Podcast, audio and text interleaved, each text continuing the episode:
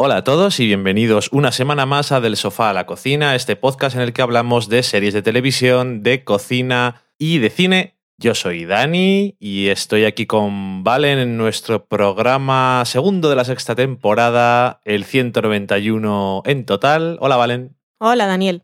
¿Qué tal? Muy bien, gracias. Pues me alegro mucho por ti. Ok.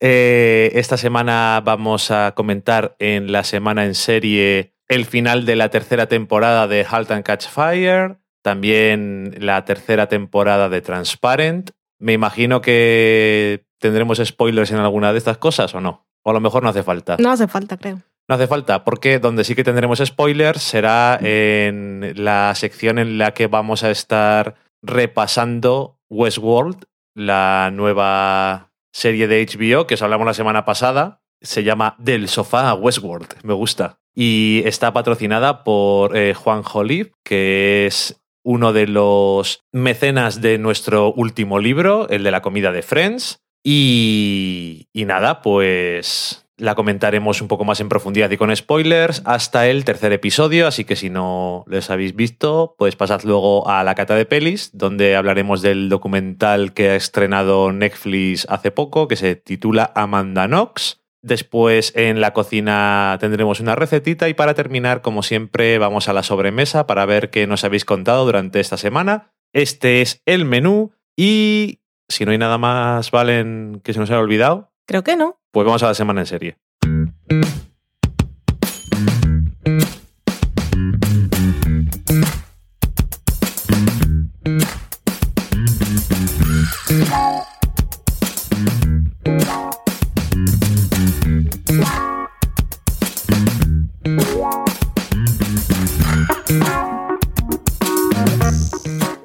Vamos a empezar la semana en serie con la tercera temporada de Halt and Catch Fire, que ha terminado ya, y lo vamos a hacer el comentario sin spoilers, así que tranquilos si no habéis terminado.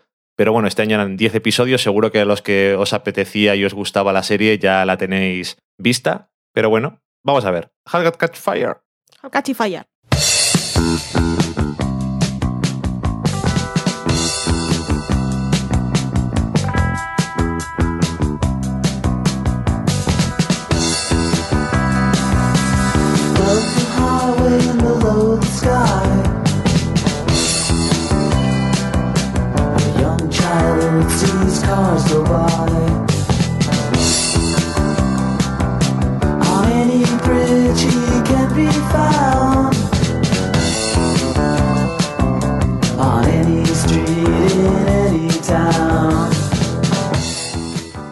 Halt and Catch Fire, que sabemos que ha sido además renovada por una cuarta y última temporada.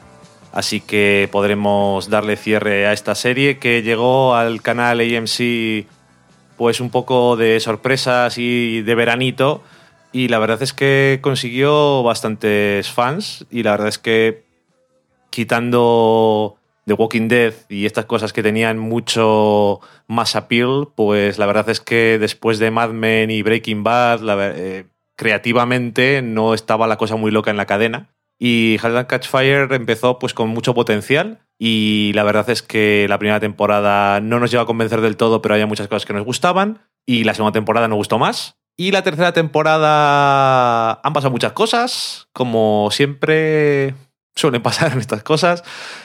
Em, vale, personalmente, como siempre, porque no hablo por los dos, digamos que para mí ha tardado en empezar a coger fuerza bastante, por decirlo así suavemente. Al principio había momentos en los que estaba durante trozos de episodios bastante largos que no entraba en la temporada. Y me da pena porque es una serie que sí que me ha dado muy buenos momentos, pero especialmente eh, creo que ha sido la trama que tenía Joe Macmillan, pero era muy extraño porque yo creo que este año ni siquiera era por él, era más la trama en la que le habían metido y el añadido súper sutil del personaje de Ryan desde el primer episodio. Ryan Ray. Ryan Ray y Joe Macmillan son los únicos que dices así, nombre y apellido. Dime el apellido de alguien más. Ok, Bueno, yo me lo sé, pero no, no los llamas por nombre y apellido. no, no, eso es verdad. dices Cameron, dices Donna, no dices el, no hace falta que digas el apellido, aunque ya te le sabes.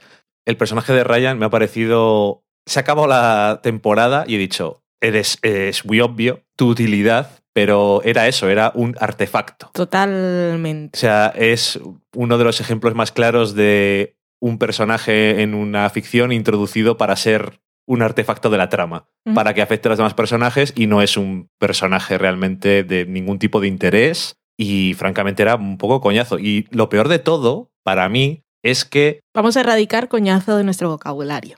Me parece muy bien. Por aquello que estábamos hablando de esas cosas del lenguaje. Vale, que pues- existe también, que una cosa que es la polla es súper guay y una cosa que es un coñazo. Me parece justo. Me parece un peñazo absoluto la trama en la que estaban metidos. Y lo peor de todo es que, en el fondo, si fuera por el tema de la historia, de las cosas de informática y demás, y de la, en el fondo un poco el nacimiento de las redes sociales y de Internet y todas estas cosas que se ha estado tocando desde el principio de la serie, la trama de Joe Macmillan que empezaba ahí con su especie de antivirus mm, que recuerda a alguno que existe en la realidad por eso del Mac, eh, era muy curioso porque tenía mucho potencial para ser interesante y para que te enseñaran cosas curiosas y tal, incluso más que la trama de Cameron, Donna y de Mutiny, que al principio era muy, era muy de los personajes y tal, pero su trama en sí me pareció también un poco aburrida. No me llegaba a convencer demasiado. Pero sobre todo eso, que la otra era como, esto podía ser interesante incluso, y nada más lejos de la realidad, vaya peñazo más absoluto. Y yo te digo que este año, yo Macmillan, que no me suele entusiasmar demasiado, este año no me ha parecido nunca un problema. De hecho, al final casi hasta me caía bien, hasta cierto punto, y dentro de ciertos parámetros. Pero tengo que reconocer que, y no me suele gustar hacer este tipo de comentarios, que siempre lo solemos decir, eso de, pues a mí me gusta cuando llega, cuando pasan no sé cuántos episodios y tal, todo es importante y todo es necesario, pero a mí lo único que me ha entusiasmado de verdad de esa temporada son los dos últimos episodios. Es que los dos últimos están muy, muy, muy, muy bien. Y toda la temporada, puedes decir, te has aburrido un poco más o menos, pero todo estaba hecho para llegar ahí. Sí, no, eh, es que era. O, o, por claro, que no lo sabes porque no sabes cómo se ha hecho, pero daba la sensación de que era. Empezaron por el final. Eso es. De esas cosas que se hacen empezando, queremos llegar aquí. ¿A través de qué mecanismos podemos llegar a el punto en el que nos vamos a quedar en los dos últimos episodios? A través de estas cosas. Y, la, por ejemplo, la trama de Donna y de Cameron, que estaba también, era un- diferente también que otros años, tenían que, creo que es incluso, no diría, no diré necesario, pero es en plan, es clásico que aparezca una trama como esta eh, dentro de este tipo de acontecimientos y de entorno. Y a veces estaba interesante, tenía buenos momentos. Y otras veces, porque es muy, es muy de los personajes también, siempre se centra mucho en, por, por lo menos para mí, sobre todo en Donna, porque Cameron siempre me cuesta un poco más, no porque me caiga bien o me caiga mal, que a veces me cae mal y a veces no, pero a veces me cuesta un poco más ponerme, no sé si ponerme de su lado o empatizar con sus intenciones y su- cuáles son sus deseos y sus metas finales. Pero eso, que es muy de personajes y tal, pero se me, ha, se me hizo larga, a lo mejor. Y eso que este año no ha sido muy larga, porque eran ocho episodios, pero no me terminó de convencer del todo. Y un par de cosas que pasaban durante el año tampoco, sobre todo una- un par de cosas que hace Cameron me parecían un poco eh, extrañas. Pero bueno, todo es probablemente justificable perfectamente, pero no sé. Los dos últimos episodios me gustaron muchísimo. Y eh, les emitieron los dos el mismo día. Y yo me imagino que la gente que lo vio en Estados Unidos en directo y tal, diría, o, o los que hemos visto los dos seguidos, porque los vimos seguidos, pues te da una sensación además de una historia que empieza y acaba también. Es. Sí, porque aparte hay un salto temporal Sí, que empieza en ese noveno episodio. Entonces esos dos últimos son un paquetito. Y que ha además muy eh, no queda en plan de el cuarto es el último año de la serie y entonces tenemos que adelantarnos un poco de tiempo porque si no no llegamos queda bastante orgánico dentro de cómo estaba siendo el año saltar a ese punto Que además todos, desde que empezó la serie, sabemos que va a llegar ahí. Sí, y sí. es Internet. Sí, sí, desde luego, pero que además eso, que no es en plan de, venga, va, que te- este año tenemos 10 episodios, Creo vamos que a... también era. O sea, si no hubiesen renovado la serie, sí que hay cliffhanger y queda un poco a scenes, pero no era un mal cierre de serie, porque ellos no sabían si los iban a renovar o no. Ya, mm, mm, para Yo- mí... Yo creo que Halland Catchfire siempre ha estado trabajando eso de que no sabemos si nos van a renovar y entonces hacemos una temporada y cerramos lo que está pasando, dejamos abierto porque el futuro está por escribir aunque ya lo conocemos, pero creo que en todas las temporadas ha jugado con eso. Sí, me ha parecido tan final de serie como otros años. Y además como dicen eso de que- es el futuro, es otro presente de mierda. Entonces ya sabemos cuál va a ser el futuro, dejamos el futuro ahí abierto y ellos están así. Ya, ¿a ti te ha gustado este año? ¿Qué? A mí me, me ha gustado este año. También coincido totalmente en lo del personaje de Ryan Ray, que lo odié desde el principio porque nos lo metieron ahí como... El primer Fíjate en este que, que va a ser alguien que no es. Lo metieron en Mutiny para que hubiese un punto de conexión con la trama de Joe Macmillan y luego lo tuvieron a él allí en aquella otra trama para provocar algo en Joe. Sí, Y la verdad es que funciona narrativamente, pero no me funciona para nada en términos emocionales. O sea, no, no me involucré en absoluto y le, tenía mucha, mucha, mucha manía. El personaje de Joe, que lo odié muchísimo en la primera temporada, he aprendido a, a valorar sus méritos desde la segunda temporada. Y en este final de temporada no veo ese, eso que me quieren vender que le dicen todos los personajes, que es como que todos lo siguen y tal, pero sí entiendo por qué. Y es un, es un, buen, es un buen orador, es un buen vendedor de ideas, pero no solo que roba las ideas y las vende, sino que sabe, es visionario. Ajá. Puede que él no sea el creador, aunque en este caso sí ha estado bastante proactivo, pero la verdad es que ti- tiene esa capacidad de, de ver el futuro, aunque este futuro ya esté escrito y es un poco más fácil. Pero Yo creo que en tirando al final de esta temporada, la serie le desprende un poco de ese manto que tenía los años anteriores, de misterio, misticismo y, No, ningún y que es la leche y que, Pero es la leche. y que es la leche, pero este año da la sensación de que lo ha sido sin que te lo quisieran vender tanto. Ujú. Y al mismo, tiempo, natural. al mismo tiempo que se bajaba de un, pele- de un pedestal él mismo. Y como que me. Pero para eso estaba Ryan Ray. Pero que, sí, pero que viniendo desde abajo ha demostrado que eso sí es una cosa que tiene de forma natural. Y los otros años era como. Eso, un vendedor de alfombras y poco más. Y siempre con todos los misterios que contaban. Y el primer año era muy triste. El primer año fue horrible.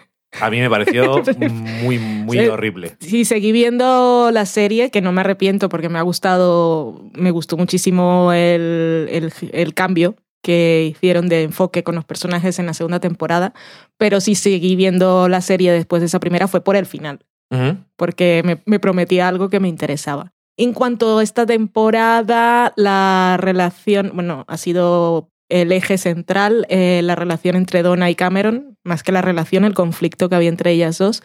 Lo que decías que te cuesta conectar, entender, empatizar, ponerte en el lugar de Cameron, creo que, creo que la serie lo sabe y creo que esta temporada ha trabajado un poco en ello, no para justificarla, sino la dinámica que había entre Donna y Cameron mm, nos hacía ver un poco que Cameron no es siempre la villana o la oveja negra descarrilada o la que va por su lado. Y han hecho una cosa bastante arriesgada con el personaje de Donna, porque yo creo que saben que a todos nos encanta su personaje. Y en esta temporada, pues lo han hecho bastante complicado. Y creo que también era difícil para mí, que siempre iba con ella, entender por qué estaba haciendo ciertas cosas. Sí, lo que pasa que como el personaje de Donna ya estaba bien construido de antes y habíamos visto muchas fases de ese personaje, a lo que llega este año, puede gustar o no te puede gustar, quiero decir, personalmente, como que te aproximas de otra forma diferente que el personaje de Cameron, que siempre ha sido tan... No, y no estoy diciendo que no, no me guste, sino que, No, digo me que- decía, es más de esas cosas que cuando estoy viendo una serie digo, pero ¿qué estás haciendo? Ven, siéntate conmigo, nos tomamos una copa y, y hablamos un poco. No, Pero sí, sí, me refiero a que le quería, les quería dar el mérito de que ha quedado bien. sí, ha quedado bien. Y, y no, que ha sido arriesgado y yo creo que, bueno, lo has dicho, les ha quedado bien porque es un personaje que es ambicioso por, por demás y eh, son, pues no, no es algo que juzgar, sobre todo una mujer en la época en la que está y en el entorno laboral en el que se desempeña. Aparte tenía la figura de Diane, que Sí. fue para ella también como un modelo o- o una meta Sí. a la que llegar. Me gustó mucho esta temporada por la parte de Cameron y me sorprendió que tiraran por ahí la relación que construyó con Gordon. Hubo momentos muy, muy chulos con, sí, con- sí. con Nintendo. Eso estuvo muy bien. Y pues el final, el futuro será un presente de mierda, lo deja ahí bastante potente. Sí. Porque no, tal como empezaba el décimo episodio, no me esperaba que acabara. Lo cual está muy bien, porque rompió mis expectativas, pero emocionalmente me dejó un poco catacroc. Pero no además de una forma que dijeras, ¿esto a qué viene? No, no, no, aparte que está muy, muy bien justificado. Y por parte de Cameron y Donna entiendo la reacción de ambas, que yo digo, jolín, sí, me mola que, tra- que me mola de otra forma, pero Sí. entiendo la, el, el camino al que se ven disparadas la una por la otra. Sí, no, eh, y de hecho, para mí es. La verdad es que en el último episodio ha sido uno el- de los que más he dicho. Sí, Cameron. Yo te entiendo, la verdad. Y eso, bueno, eso me ha gustado porque normalmente no, no me suele llegar, digamos. Así que eso sí, la verdad, los últimos episodios me han gustado mucho. Y también es que ninguna de las dos sabe reconocer sus errores. Y también tienen sentimientos de culpa y rabia por decisiones que han tomado y al final las descargan la una en la otra. Sí. Y con cosas que no tienen nada que ver con la otra. En fin, pues un año interesante de Halt and Catch Fire y nada, dicho eso, nos vamos a ir a hablar de la tercera temporada de Transparent.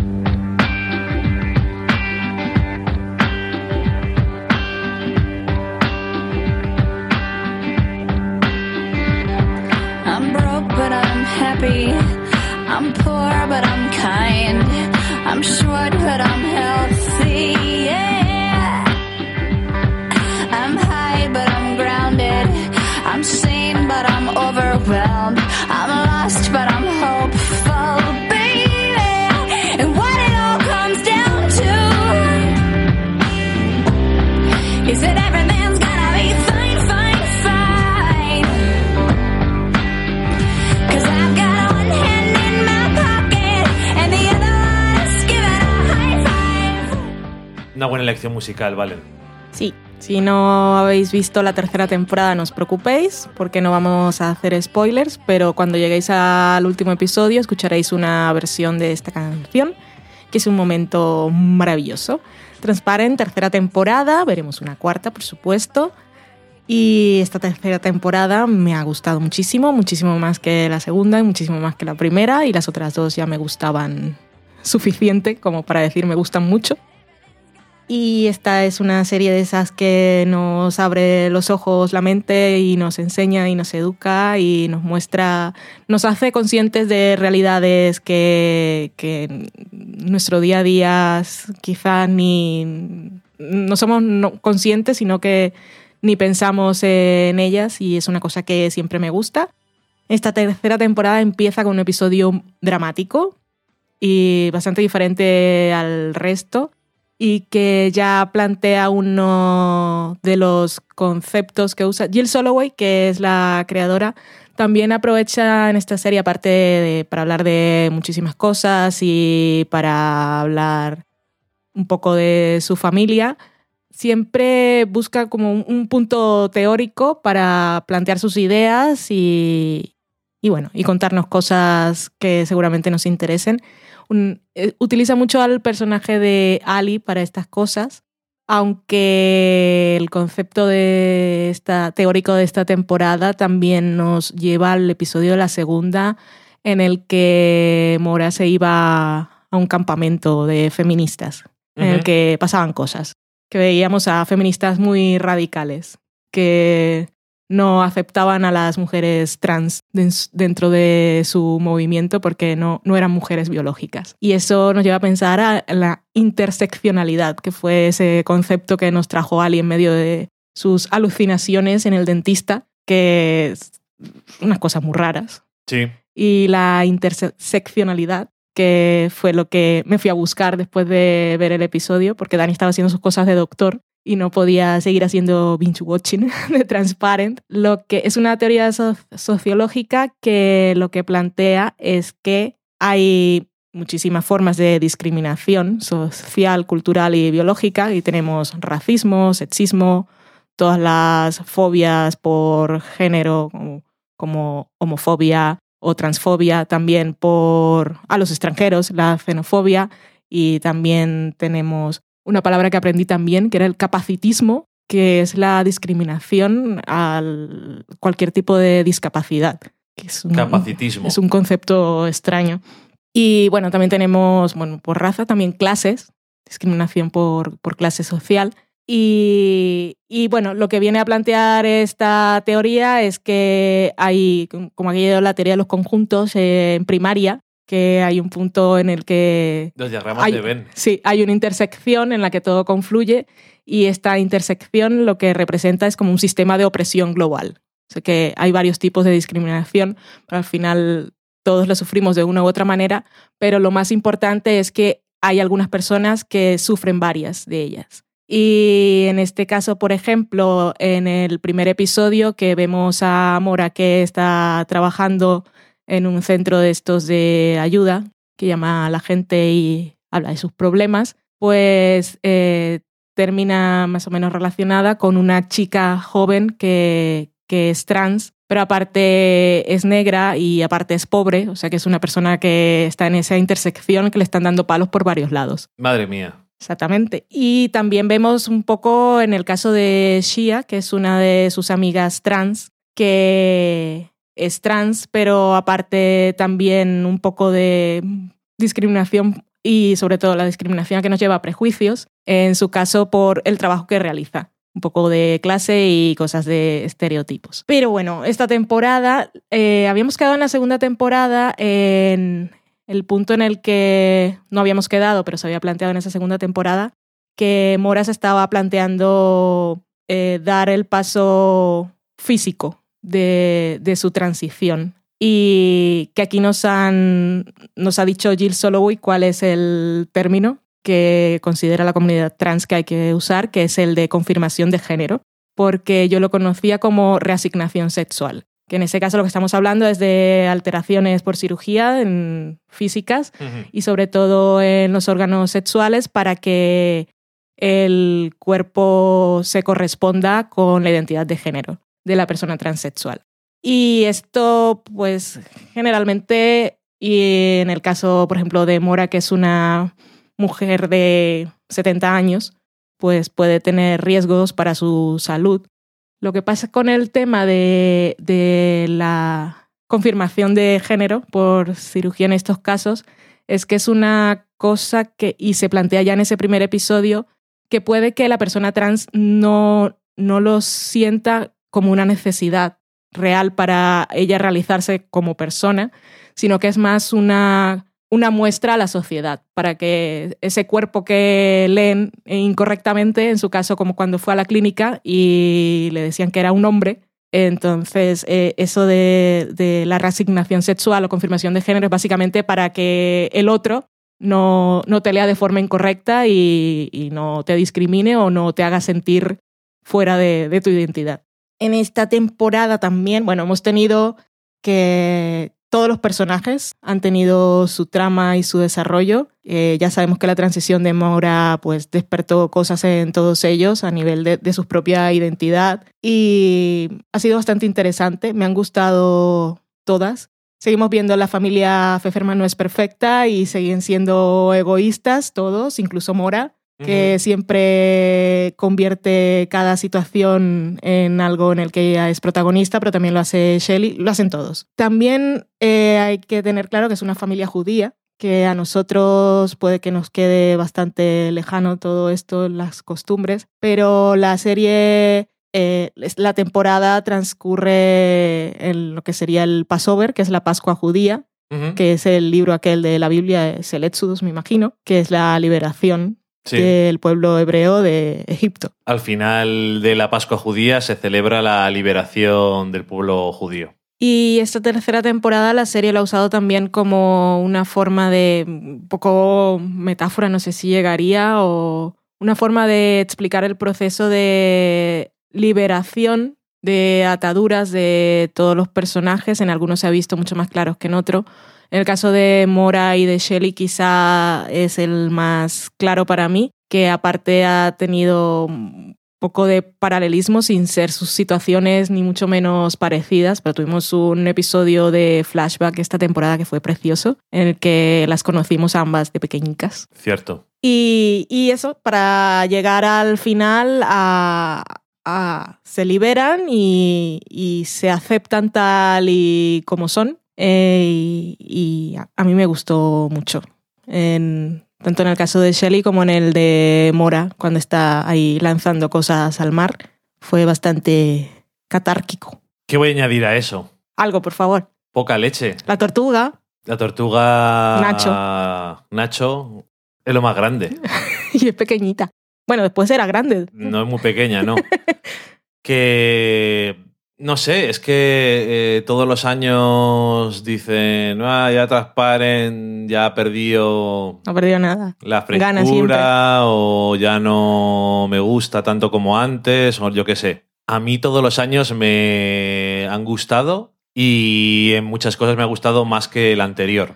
Este año me ha, me ha encantado y la verdad es que me gusta cómo siguen haciendo el trabajo que hacen con todos los personajes. Porque, como bien dijo Jill Soloway cuando le dieron el Emmy este año, pues los Pfefferman son una familia de judíos ególatras y no muy agradables y tiene la oportunidad de hacer la serie sobre ellos. Y yo creo que lo hace de una forma interesante.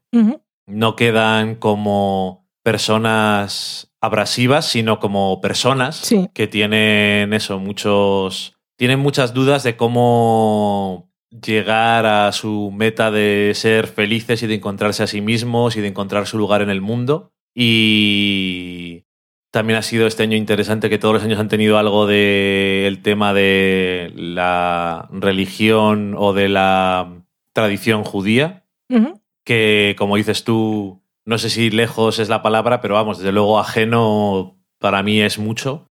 Y, Y- y tan, perdona que te interrumpa, no pierdas el hilo, por favor.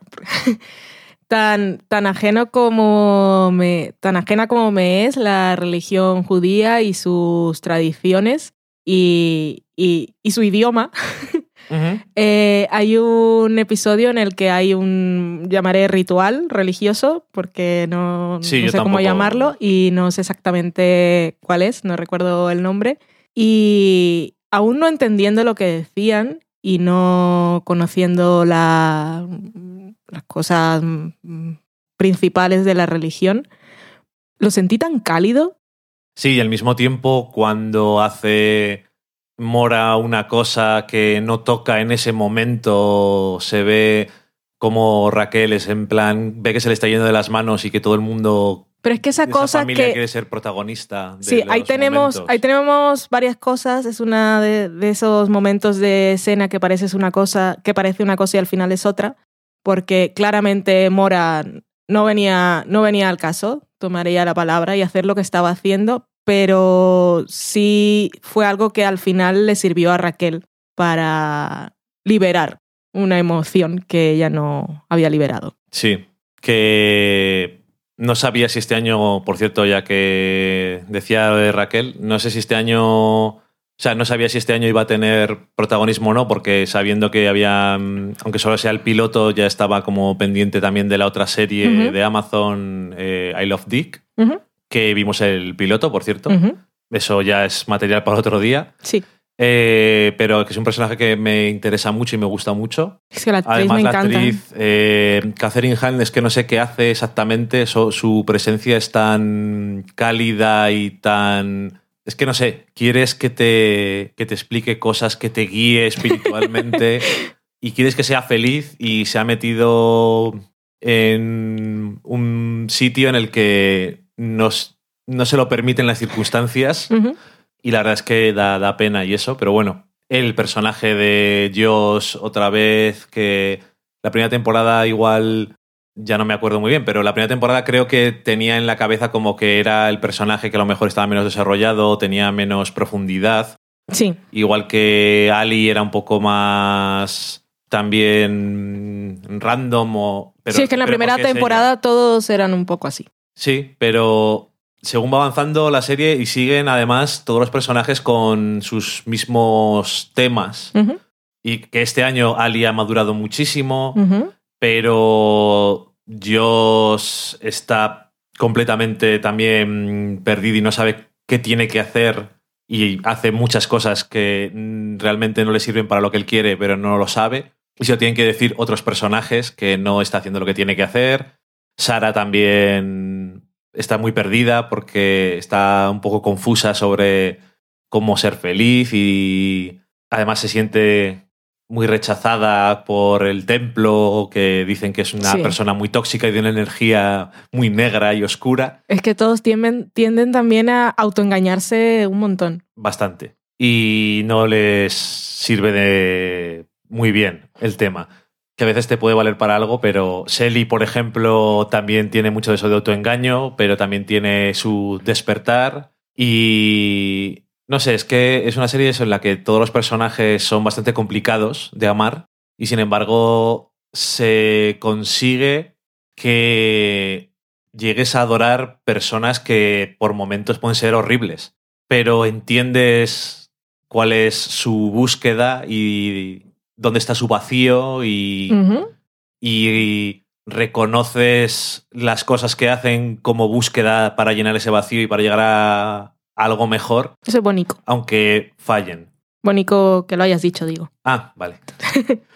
Es bonito de ver también y a veces es, es triste, a veces es que te pones un poco nervioso incluso, pero eh, hay un episodio en el que está implicado muy especialmente el hijo de Josh y por momentos pues estás un poco diciendo, ¿qué haces? Josh, ¿qué, qué mierdas estás haciendo? Que ya vienes diciendo qué mierdas estás haciendo. No, no, y el, el episodio anterior también, Mm. porque en el road trip que tiene con Sia también, pero todo viene, o a mí me da la sensación de que las cosas que hacen los personajes vienen de que dices, mm, ¿por qué haces eso? O yo nunca haría eso o tal, pero todo viene de, un, de sentimientos muy humanos y que puedes no compartir o pensar por qué haces esto, pero en el fondo sabes por qué o para qué. ¿Para qué? Y bueno, que eso me sigue sorprendiendo mucho que es una serie que con esta panda de personajes tan a veces tan antipáticos, pues se consigan cosas tan interesantes. Es que tiene más mérito que sean antipáticos, porque podrían haber hecho una serie súper dulzona en el que todos son víctimas y que te compadeces por ellos. Y creo que esa no es la intención para nada y, y lo consigue bastante bien. De hecho, es que eh, hacer una serie sobre temas que todavía eh, la mayor parte de la población estamos aprendiendo día a día y saber lo complejas que son las realidades que no son las nuestras, es muy tentador, he de suponer, intentar recubrirlo con una píldora muy agradable. Y sin embargo, al hacerlo con gente, con personajes que parecen personas porque tienen eso, cometen errores constantemente y tienen muchos defectos que les acompañan siempre, creo que lo haces más real y más no sé, de, de alguna forma creo que eso llega más a la gente que esté dispuesta a, a aprender y a descubrir cosas. Sí, es que lo hace, lo hace de forma maravillosa porque ni lo endulza ni lo amarga. O sea, tampoco va, que también podría ir por el otro lado y Sí. hacerlo todo súper dramático y terrible. Sí, y no es el también. caso. También lo que pasa que para hacerlo así súper dramático y todo eso, los personajes tendrían que ser. O sea, para hacerlo de esa forma que no lo está haciendo, los personajes igual tenían que ser como Víctimas. más agradables y más. Eso. Pero yo creo que ya eso consigue de alguna forma que realmente te dan. Te da pena y comprendes los dolores que tienen porque parecen más gente que existe. Sí. Y bueno, oye, no sé, eh, el flashback otra vez este año, que no es como el del año pasado, que fue así muy Fue un, fue- fue revelador. un experimento. y porque iba toda la temporada. Sí, la verdad es que este- pero estuvo, estuvo genial. Mm. Pero estuvo también, fue muy. Fue utilizado de una forma. Todos los años ha tenido un flashback. Sí. El año pasado fue como más importante por eso, de que era un hilo conductor prácticamente, pero este año Este año yo creo que el- el- es cuando les Ha ha, salido mucho mejor. muy tierno, triste, interesante, revelador, un poco de todo. Y como siempre también aparece tu amiga, la protagonista de, Micaela de Casual, Watkins. como es la madre, Ay, me encanta. la madre de Mora, que es que es- está tan perfecta en ese papel de la madre judía de los años eh, 50 Ujú. y no sé, es que sí que es cierto que incluso dentro de esa trama del flashback no es muy alegre, No, precisamente, no, pero no, no, no, no es alegre. bueno, pues eso, que no es muy alegre, pero que no es alegre, pero que ella con ciertas cosas es que te, te- te da un poco como, como la risa, ¿no? Es que es complicado hacerlo así también. Bueno, en Y fin. luego también les quedó muy bien, un poco flashback también, el, el, el viaje de Nacho, la tortuga. Eso les Es que quedó eso- genial. Sí, eso queda muy bien. Y fíjate qué, qué tontería de mm, la intro del episodio con la tortuga a lo largo de los años y todo esto y luego cómo termina, pero de alguna forma también no sé, parecerá una chorrada dentro del contexto de la serie y probablemente lo sea, pero con la facilidad con la que le coges cariño a la tortuga Ajá. y en plan de vamos, Nacho. ¿Y dónde está Nacho? Sí, y al final estás pensando en la tortuga, de alguna forma. Es que es una cosa muy extraña, que es no es lo más importante, pero hasta ese detalle es, está bien conseguido. Y no sé, a mí, eh, bueno, no sé cuándo se va a acabar Transparent. Eh, visto lo visto de, de la serie y tal, y cómo Amazon le ha dado una cierta libertad, una libertad absoluta, yo es creo. su serie. Yo creo que esto no, o sea, poca nota le veo yo a esto. Es su serie, desde luego. Además, es una cosa muy personal al mismo tiempo. No sé cuándo va a acabar. Me imagino que cuando Jill Soloway diga, ya no tengo nada más que contar. Pero cada año que pasa, yo le veo avanzando a los personajes y profundizando más en sus conflictos y realmente no le veo que se agote. No. Por eso me duele un poco más cuando la gente dice eh, t- transparent. Ya, ya, no, ya no es lo nuevo. Que parecen votantes de los Emmy. Antes, por lo menos, vamos. en plan, O de los globos de oro. Ahora eh, ya ha ganado dos veces transparente el Emmy, o sea que tampoco no pasa nada. Pero bueno, en fin. eh, que además está bien que gane premios porque siempre nos dan buenos discursos. Oh, son geniales. O sea que no tenemos problema. Pues nos ha encantado esta tercera temporada. Si no la habéis visto, por favor, dejad a un lado esas cosas. Que hay mucha gente que dice "Es que los hijos me caen muy mal. Que son así, pero la verdad es que compensa mucho y esta tercera temporada es que se, se ha salido por todos los lados. Quería, ya, ya una vez dicho esto, si no habéis visto la, la serie y estáis escuchando esto, por favor, poneos con Transparent.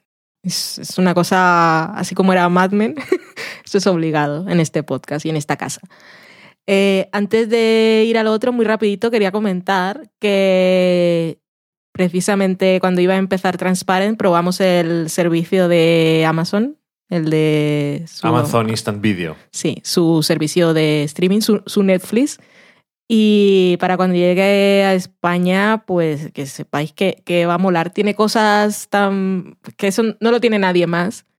¿Sabéis cuando estáis viendo una serie, una película, est- estáis así prestando atención a lo que dicen y dices, este actor me suena, ¿de, qué es? Y entonces tienes o que parar o dejar de ver para buscar en IMDB eh, de dónde lo conoces porque te vuelves loco. Pues con Amazon simplemente tienes que dar a la pausa y te salen los, un cuadrito con los nombres de los actores que están en escena Y la música que suena. la música que suena y si haces clic, pues te va a su perfil de IMDB y te soluciona la duda en un momento. A mí me da pena porque eh, en la aplicación de Android TV no está. Esta funcionalidad no ¿Y, existe y cómo lo vimos? en, en Android. Ah, ok. Que ahora tenemos otro dispositivo diferente para nuestras cosas. Bueno, pero ahí está y es maravilloso. Que ojalá esto, ojalá, que yo siempre decía, ¿por qué no hay nada que yo pueda hacer clic en la cara de alguien y que me diga quién es? Pues ya existe el sistema y no lo conocía. Como dices tú siempre, es muy moderno. Modernísimo. Y hablando de modernidades, yo sé que te gusta, Valen, cuando hacemos transiciones, Sí. que parece que están pensadas. Es que tenemos guion. Eso sí, guion. Está todo escrito. Eh, creo que se nota que no, ¿no? Pero bueno. Eh, en fin, eh, modernidades. Westworld.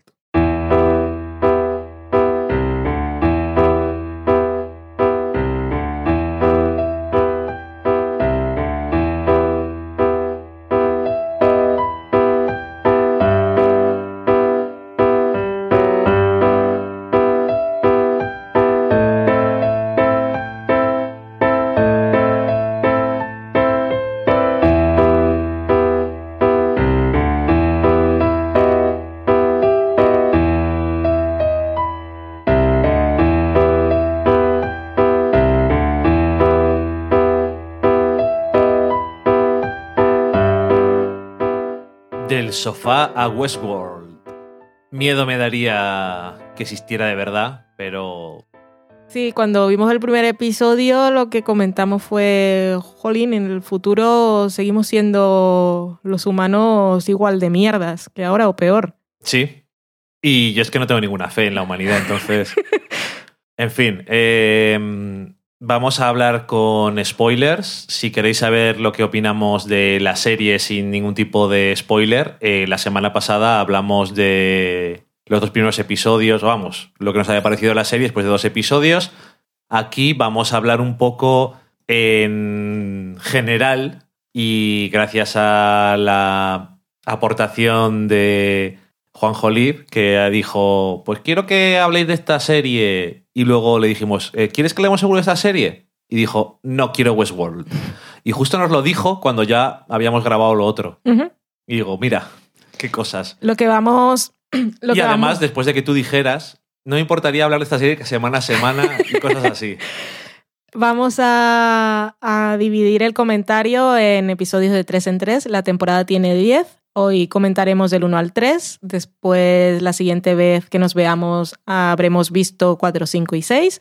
Después 7, 8 y 9. Y haremos un último comentario hablando del final de la serie y ya la valoración de toda la temporada, que en el caso de Westworld pues tendrá mucho sentido porque podremos encajar todas esas cosas que nos van dejando por ahora. No hay que olvidar que tenemos aquí a Jonathan Nolan, que tenemos a gente que ha hecho Memento y de Prestige, o sea que no podemos saber ahora, por muchas teorías que hayan, exactamente cómo está todo armado. Seguro habrá una, no tanto revelación, sino como un, un encaje de, de todas las piezas para cuando acabe la temporada. Pues efectivamente, eh, lo que decía, spoilers, si no lo habéis visto, eh, hasta el tercer episodio. Y... Madre mía, Westworld. es que tiene tela, ¿eh? Porque mira, eh, la semana pasada cuando hablamos de la serie no habíamos visto el tercer episodio y este último episodio era muy curioso porque no salía eh, las, las búsquedas extrañas de Harris y demás, pero seguía estando muy relleno y me está gustando mucho todas las cosas que se están planteando y yo creo que podemos hablar de ello, que por cierto, ayer te pasé un comentario de en Twitter de creo que era una guionista que hablaba sobre Westworld y decía que había visto una diferencia de cómo la gente hablaba de la serie según si eran hombres o mujeres. Y esto es porque, en general, eh, todo esto es general, siempre no era en plan todo el mundo tal. No ha hecho un estudio estadístico. No, eh, que en general sentía que la mayoría de los hombres que reseñaban la serie hablaban de eso de mm, que es humano y androides contra humanos que es real y que no es real, o somos todos lo mismo, o realmente son humanos realmente, y que las mujeres que reflexionaban sobre la serie lo hacían de otra forma, un poco centrándose más en el hecho de que, que era una serie más sobre la deshumanización como arma, como estrategia o como mecanismo de defensa, como herramienta o como todo al mismo tiempo, y de las cosas que nos decimos a nosotros mismos para justificar lo que hacemos. Y me pareció que no sé, no he observado porque no he leído prácticamente nada sobre Westworld. De hecho, me parece interesante las dos cosas. Y creo que habla mucho de eso porque lo que comentabas tú, pues en el futuro seguimos siendo unos, unos soplapollas. y mm, es que, eh, sobre todo, yo creo que se nota a través de algunos de los huéspedes que entran en Westworld que se ponen las excusas de solamente son androides, no son de verdad, pero casualmente lo que se observa en la serie es que en muchos de esos casos es porque son eh, hombres que justifican la violencia, eh, violaciones y todo ese tipo de cosas. El abuso de poder en este caso, porque los androides son personas que no tienen ningún tipo de control y están a su servicio. Están en una situación de superioridad.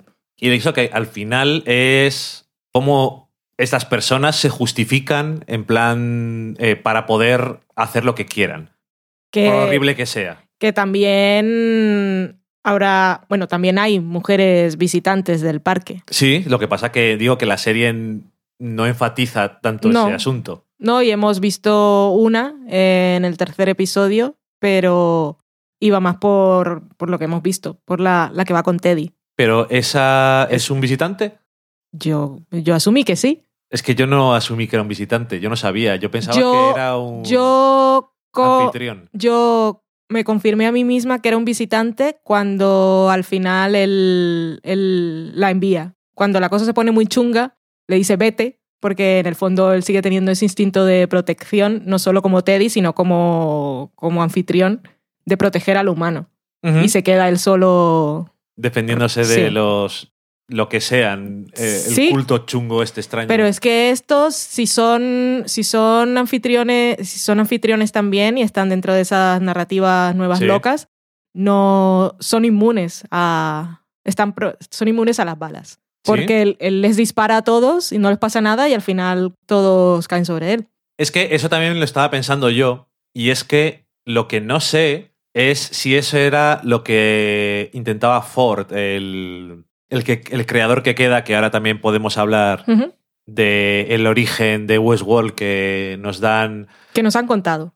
que nos han contado en el tercer episodio, aparte de ofrecernos la super eh, creepy imagen de Anthony Hopkins joven, Se han gastado todo el dinero de la serie ahí. que francamente ha quedado muy bien, Sí. pero es muy creepy.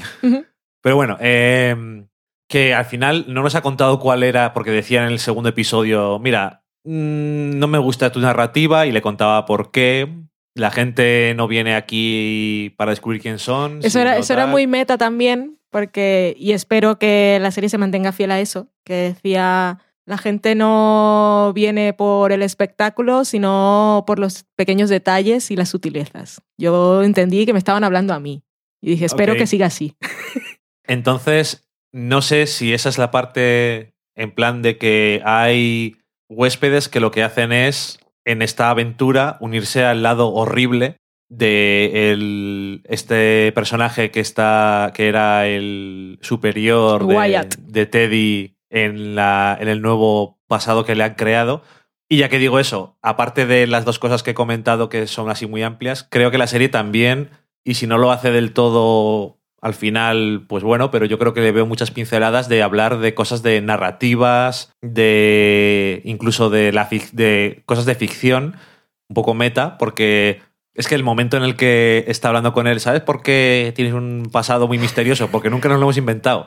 Y es como, Y eso podemos ver que pasa en muchas series. Que, por ejemplo, piensa, por ejemplo, en el piloto de una serie que igual no saben si van a probarlo y tal, y hay personajes que, que no saben ni por qué están, o incluso de una primera temporada a una segunda. Y después, cuando ya la serie lleva varios episodios, pues le crean el backstory y, y se enriquece.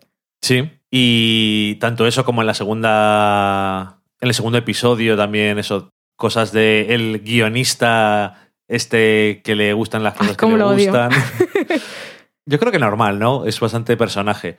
Y. no sé, eh, a nivel de trama, ya en vez de tanto conceptos así amplios, eh, parece ya muy claro en el. A la altura del tercer episodio que los problemas que están teniendo los anfitriones son que están empezando a recordar vidas pasadas y cuando eso queremos decir días anteriores y tramas anteriores en las que les han metido.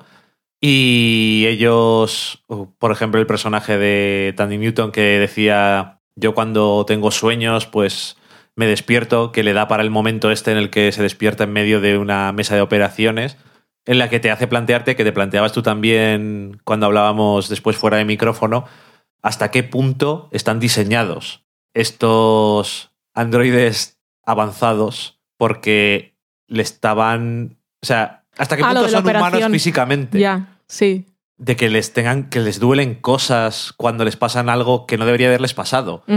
Entonces, ¿cuál es la complejidad a la que, tienen llegado? infecciones biológicas. Que eso es muy, o sea, es- ha llegado hasta niveles muy complejos y claro que que no parecen necesarios para lo que ocurre en el parque, pero entonces queda claro que aquí hay mm, otros intereses. sí, o sea, desde luego parece que alguien, no sabemos cuál de todas las partes implicadas en Westworld, tiene la intención o un objetivo de llegar al diseño de un cuerpo creado artificialmente que es exactamente igual que uno humano. De alguna forma, no sé si tendrá algo que ver con eso de cuando nos hagamos viejos, descargamos la conciencia Pero qué necesidad hay de y que entonces el- vivimos para siempre. eh, orgánicamente... Pues porque dirán, queremos que sea mm, lo más parecido al del ser humano. Es que no tengo ni idea. Estos son lo que se llama especulación. Ok. Y, y eso, que también el tercer episodio, otra cosa que sale un montón, eh, cuando nos cuenta Ford lo que nos cuenta del pasado, como dices tú, el pasado que nos cuentan, Sí, es que aquí es todo lo que nos cuentan y lo mismo con los androides, porque los recuerdos que recuperan. también es una historia que casualmente, que yo no digo que no sea verdad, pero hay que reconocer que casualmente le viene muy bien para intentar enseñarle una lección a su subordinado que está hablando con él, que parece que yo creo que sabe cosas que está haciendo. ¿Tú ¿Sabes que yo tenía la teoría esa, me viene muy por Dollhouse, de que Bernard Sí. podía no ser humano biológicamente, sino que es un host.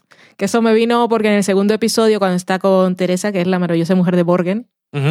Que habla inglés como si hubiese nacido en Nueva York. En Wisconsin, sí, la verdad, muy chungo, pero bueno. Y, y ella le pregunta algo que yo me, me había preguntado 10 minutos antes en el mismo episodio, que, bueno, le pregunta, no, le está diciendo, tú no, ha- no hablas mucho, no como tus creaciones, que hablan siempre hasta cuando están solos. Que yo me lo había preguntado justo en ese episodio y mira que había pasado antes, pero en el primer episodio habíamos visto a Teddy con Dolores hablando cuando estaban solos, pero no me lo pregunté en ese momento porque, porque no. Pero en el segundo sí, me lo pregunté cuando está mm, Mif con Clementine y con Teddy. Y decía, pero que si siempre están hablando, ¿por qué hablan tanto? Y ella le dice eso. "Eh, tus creaciones siempre hablan y tal. Y él le dice que es para que practiquen. Ajá. Y ella le dice, eso es lo que estás haciendo tú ahora, practicando. Fue, quedó así como muy en el aire. Pero tengo ahí la cosita de Es que, que- igual sí, Luego sale la mujer también. ya, pero eso podría ser, todo podrían ser, ya hemos visto lo fácil que Sí, es no, sí. ponerle un backstory a alguien y, y que precisamente esas cosas lo que los hace sentirse reales dentro del universo en el que los han plantado. Eh, ¿Qué crees que está haciendo Bernard, Bernard. con Dolores? Pues Bernard con Dolores está haciendo dos cosas. Uno, viendo, a ver, está intrigado y fascinado por la forma en la que ella piensa, tal como dice, pero también ven ella, es que lo deja además muy claro en este episodio, la- se ve como un padre y ve ahí la, la figura de, de ese hijo muerto, que, que ha sido real o no, que no lo sabemos. Eh, es Porque que- cuando le dice aquello de. Bueno, al final, cuando va a hablar con ella después de hablar con Ford y le dices que no sé si estoy cometiendo un error. Y es que él está, básicamente, no porque estoy haciendo algo malo o prohibido, sino está pensando en ella, precisamente porque darle conciencia lo que va a hacer es mm, hacer que todo ese sufrimiento y toda esa mierda que pasa cada día en bucle sea real. Y entonces le dice, no sé si estoy cometiendo un error. Y después cuenta aquello de, de cuando estaba enseñando a su hijo a nadar. Dijo, él no quería, yo tampoco, pero tengo que dejarlo ir y a ver dónde nos lleva esto. ya está Tengo que dejarte ser. experimentando un poco. Es que, claro, estoy ahí. Todavía tengo cosas como que no sé qué pasa, por ejemplo, cuando se oye una voz guiando a Dolores a una pistola que luego se guarda. Es que todo eso esas son las cosas que digo del nolanismo. Que aquí la, la pueden liar muy gorda y les puede salir muy bien o les puede salir muy mal. Yo quiero que les salga bien porque la serie me está gustando. No sabemos qué son esas voces. Ahora, en este tercer episodio plantean las series que te interesan, luego te hacen buscar cosas en internet. Y entonces dicen aquello, aunque ya lo explican un poco, eh, cuando está Ford hablando con Bernard y están hablando de la pirámide aquella de la A mí, a mí conciencia. eso, eso me parece súper interesante cuando hablan de cómo habían diseñado lo de que al principio se hablaban a sí mismos y luego se dan cuenta de que eh, querían que terminara siendo un monólogo interior, otros pensaban que era Sí, que es Dios lo- hablando. que es lo que, que él menciona lo de la, el bicameral mind, Sí. que busqué cómo se llamaba en español y se llama bicameralismo o, la, eh, o la mente bicameral. Y es eso mismo que le explica él ahí en cuatro palabras a Ford. Fue un señor que hizo un, un, un paper o un libro muy largo eh, y su teoría era que la conciencia en el ser humano eh, no es, su, es una cosa más o menos reciente, de hace 3.000 años, porque luego dices, bueno, ¿y los griegos qué, qué hace y eso? Pero bueno, da igual. Y es la idea aquella de que fuimos conscientes, pues tuvimos conciencia realmente de, del yo y cuando esa voz interior la asumimos como, como nuestra, como que salía, que éramos nosotros mismos, no, no nos escuchamos hablando, ahora es un proceso Sí. muy natural del que no somos conscientes, pero que él dice que antes eh, ese monólogo interior tenía una com- como otra voz. Y entonces la Oh, gente decía que era Dios y ese tipo de cosas. Y fue, es lo que dice Ford que intentaba Arnold, sí. que era su partner, que no sé si también era, es que no sé si, si son, no sé si Arnold era humano o era uno que se había creado Ford Ok. y ahora se ha creado Bernard, es que no lo sé. Pero bueno, eso, no- eso en realidad no importa para lo que nos está contando la serie, pero son cosas que tengo ahí, ahí en tu cuan- cabeza. cuando estoy viendo la serie, pues es lo que pienso. Sobre todo porque Ford tiene, un, tiene una forma de hablar cuando ha hablado con androides que les da instrucciones, bueno, no literalmente vete, sino eh, eh, cuando le dice al niño, ahora no recuerdo exactamente, pero siempre termina como con, con la, esta forma en inglés que es de negación. De, eh, Why don't you? Sí, te vas y no vuelvas. Lo mismo le dijo al, a aquel que se encerró solito en su, en su saco como de muerto. Ajá. Y, y a Bernard también se lo dijo esta vez. Le dijo, porque si pasa algo con... Si está pasando algo raro, si ves algo raro, me lo vas a decir, ¿verdad? Bueno, viene a ser esta figura más o menos en inglés, que es el verdad que siempre es en, en- negativo. O sea, se lo dijo al niño del desierto, se lo dijo al androide aquel y, con Bernard utilizó la, misma expresión, expresión. Y como ya sabemos que eh, están los comandos, son verbales, que él dice con palabras creamos vidas y todo eso. Ajá. Entonces tengo ahí la, la cosilla. Eso de con palabras creamos vida también es una cosa que yo siempre considero muy interesante en la ficción así en general. Eh, tengo que decirte que el tercer episodio no estoy seguro de si es un acto o no, o sea, que está fingiendo, pero si no está fingiendo, el tercer episodio me cambia, me cambia un poco la perspectiva o la opinión que tenía sobre Ford ¿A que sí? y su relación con los androides. Es que es muy raro, porque es totalmente, por lo menos yo no, no lo había pensado, o sea, no era lo que me mostraba en los En primeros. los dos anteriores no hace un énfasis en dejar claro a todo el mundo con el que trata, Sí, siempre que está delante de Bernard, sí, de que los androides no son de verdad, no son personas y como que enfatiza mucho. Ujú. Y normalmente sí, en, no lo este, había en hecho. este episodio aparte es violento con un random. Sí, totalmente. Entonces eso me pareció como... Me hizo sospechar que estaba... que era un acto. Eso no se dice en español, ¿verdad? Me, hace- me hace, sospechar, me hace sospechar que estaba actuando y que era... y que estaba fingiendo, porque siempre lo hacía delante de Bernard y era como para... No sé si era por algo en concreto o simplemente porque él eh, conoce las conversaciones que está teniendo con Dolores Ujú. Y le quiere recordar o le quiere sacar del bucle en el que cree que se puede acabar porque acuerda- se acuerda de su, de su compañero con el Sí, que pero es que igual, es que me tiene muy confundida porque también pienso que es que igual él sabe lo que está pasando y lo está dejando pasar. Sí, porque me parecería muy raro que no lo supiera. Y si sospechara que Bernard está haciendo algo que él no quiere que haga, lo pararía. Es que Es me que, tiene muy eh, confundida. Su actitud me hace pensar que él sabe lo que está pasando. Sí, pero no, lo no impide. Y si en realidad estuviese totalmente en contra, lo haría. Ya, es que no sé. Es ¿Qué que luego está con esto de la teoría esa de bicameral, de la voz de Dios y tal. Luego teníamos en el segundo episodio que él está ahí creando su nu- nueva narrativa. Sí, y su nueva historia, vamos. Y, y vemos ahí lo que era una iglesia y lo de la teoría esta de que la voz es de, de un dios. Luego la, lo, que, lo que pone a hacer a, hacer a Teddy también va por ahí, pero lo que le dice es que el Wyatt este es uno que escucha voces y que se ha creído que la Tierra no es ni de los nativos ni no sé qué, sino que son otros que están por venir. Entonces, mm, no sé, no sé exactamente, veo una cosa extraña. No sé si llegará a un punto en el que, que sabe o que sabe lo que está pasando con, con, los, con los androides y que están escuchando voces y los querrá hacer parecer como villanos porque están escuchando la voz de un dios. No sé, o si al contrario su, su intención es buena en, en el sentido de que lo que a nosotros nos interesa que pase, que es que... Y que queremos que pase, pero también un poco como Bernard. O sea, me gustaría que dejaran de ser objetos y fuesen sujetos, pero es que también ser conscientes de, de por todo lo que pasa mm, es una cosa bueno, ya ves, ahí a, muy retorcida.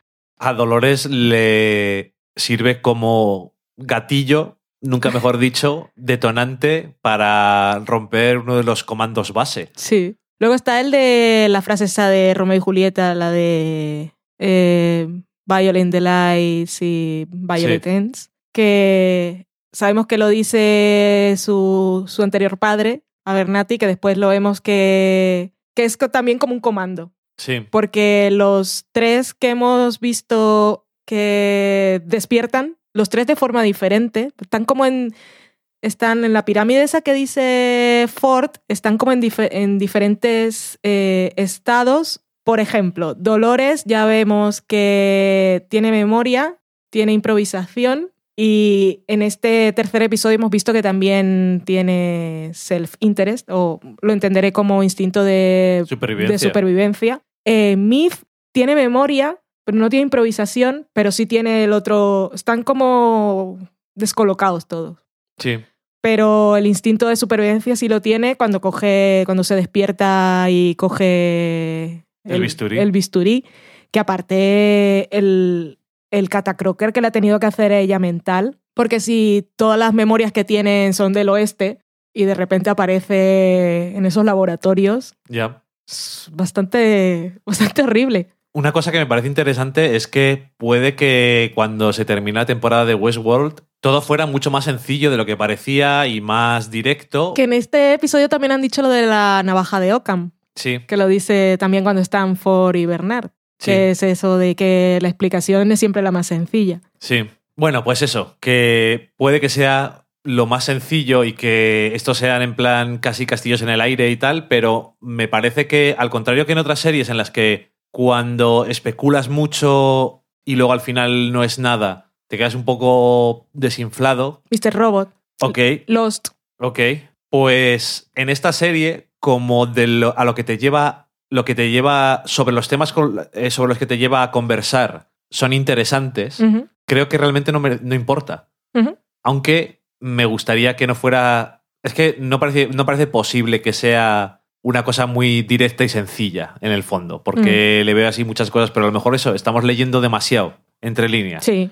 No Pero es obstante, que la serie también se presta un poco para ello. También ha ido bien porque nos han ido, me da pie. nos han ido contando muchas, llevamos tres episodios y ya sabemos muchas cosas de cómo funciona ahora el parque. Sabemos cuánto dinero cuesta, sabemos que la, aunque dicen ellos que son 40 mil dólares diarios o algo así, sabemos que no van solo por un día. Ajá. Y también sabemos que la gente que trabaja allí vive allí. Sabemos que la gente que vive allí trabaja allí, Y, luego está el. que hay una zona a la que llegas y conforme vas avanzando a, a tu propia bola y si quieres, pues la cosa se va poniendo pues, más complicada, Sí. pero te puedes quedar ahí tranquilamente. Y luego tenemos el, el anfitrión este que tienen que ir a buscar porque se le ha ido la pinza y se ha marchado. Y vemos que ha estado Claro, ese es otro. preguntándose sobre el cielo y sobre las estrellas y las constelaciones. Y que luego, cuando intentan llevársele, en vez de atacar a la ¿Qué es lo que chica parece esta que va la a pasar? operario, lo que hace es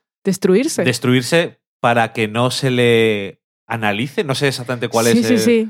Es una cosa muy. Que igual también ha escuchado una voz que no sabemos que no sabemos si es una cosa que ya tienen el comando creado o es alguien que se está comunicando con ellos. Por cierto, Yo creo que como es código, todo estaba ahí para despertarlo en alguna manera y que comenzara, bueno, evolucionar como a ser la inteligencia artificial. que considero que una de las cosas que más me está gustando de la serie, así eh, igual es un poco a nivel superficial, pero es eh, la repetición de escenas.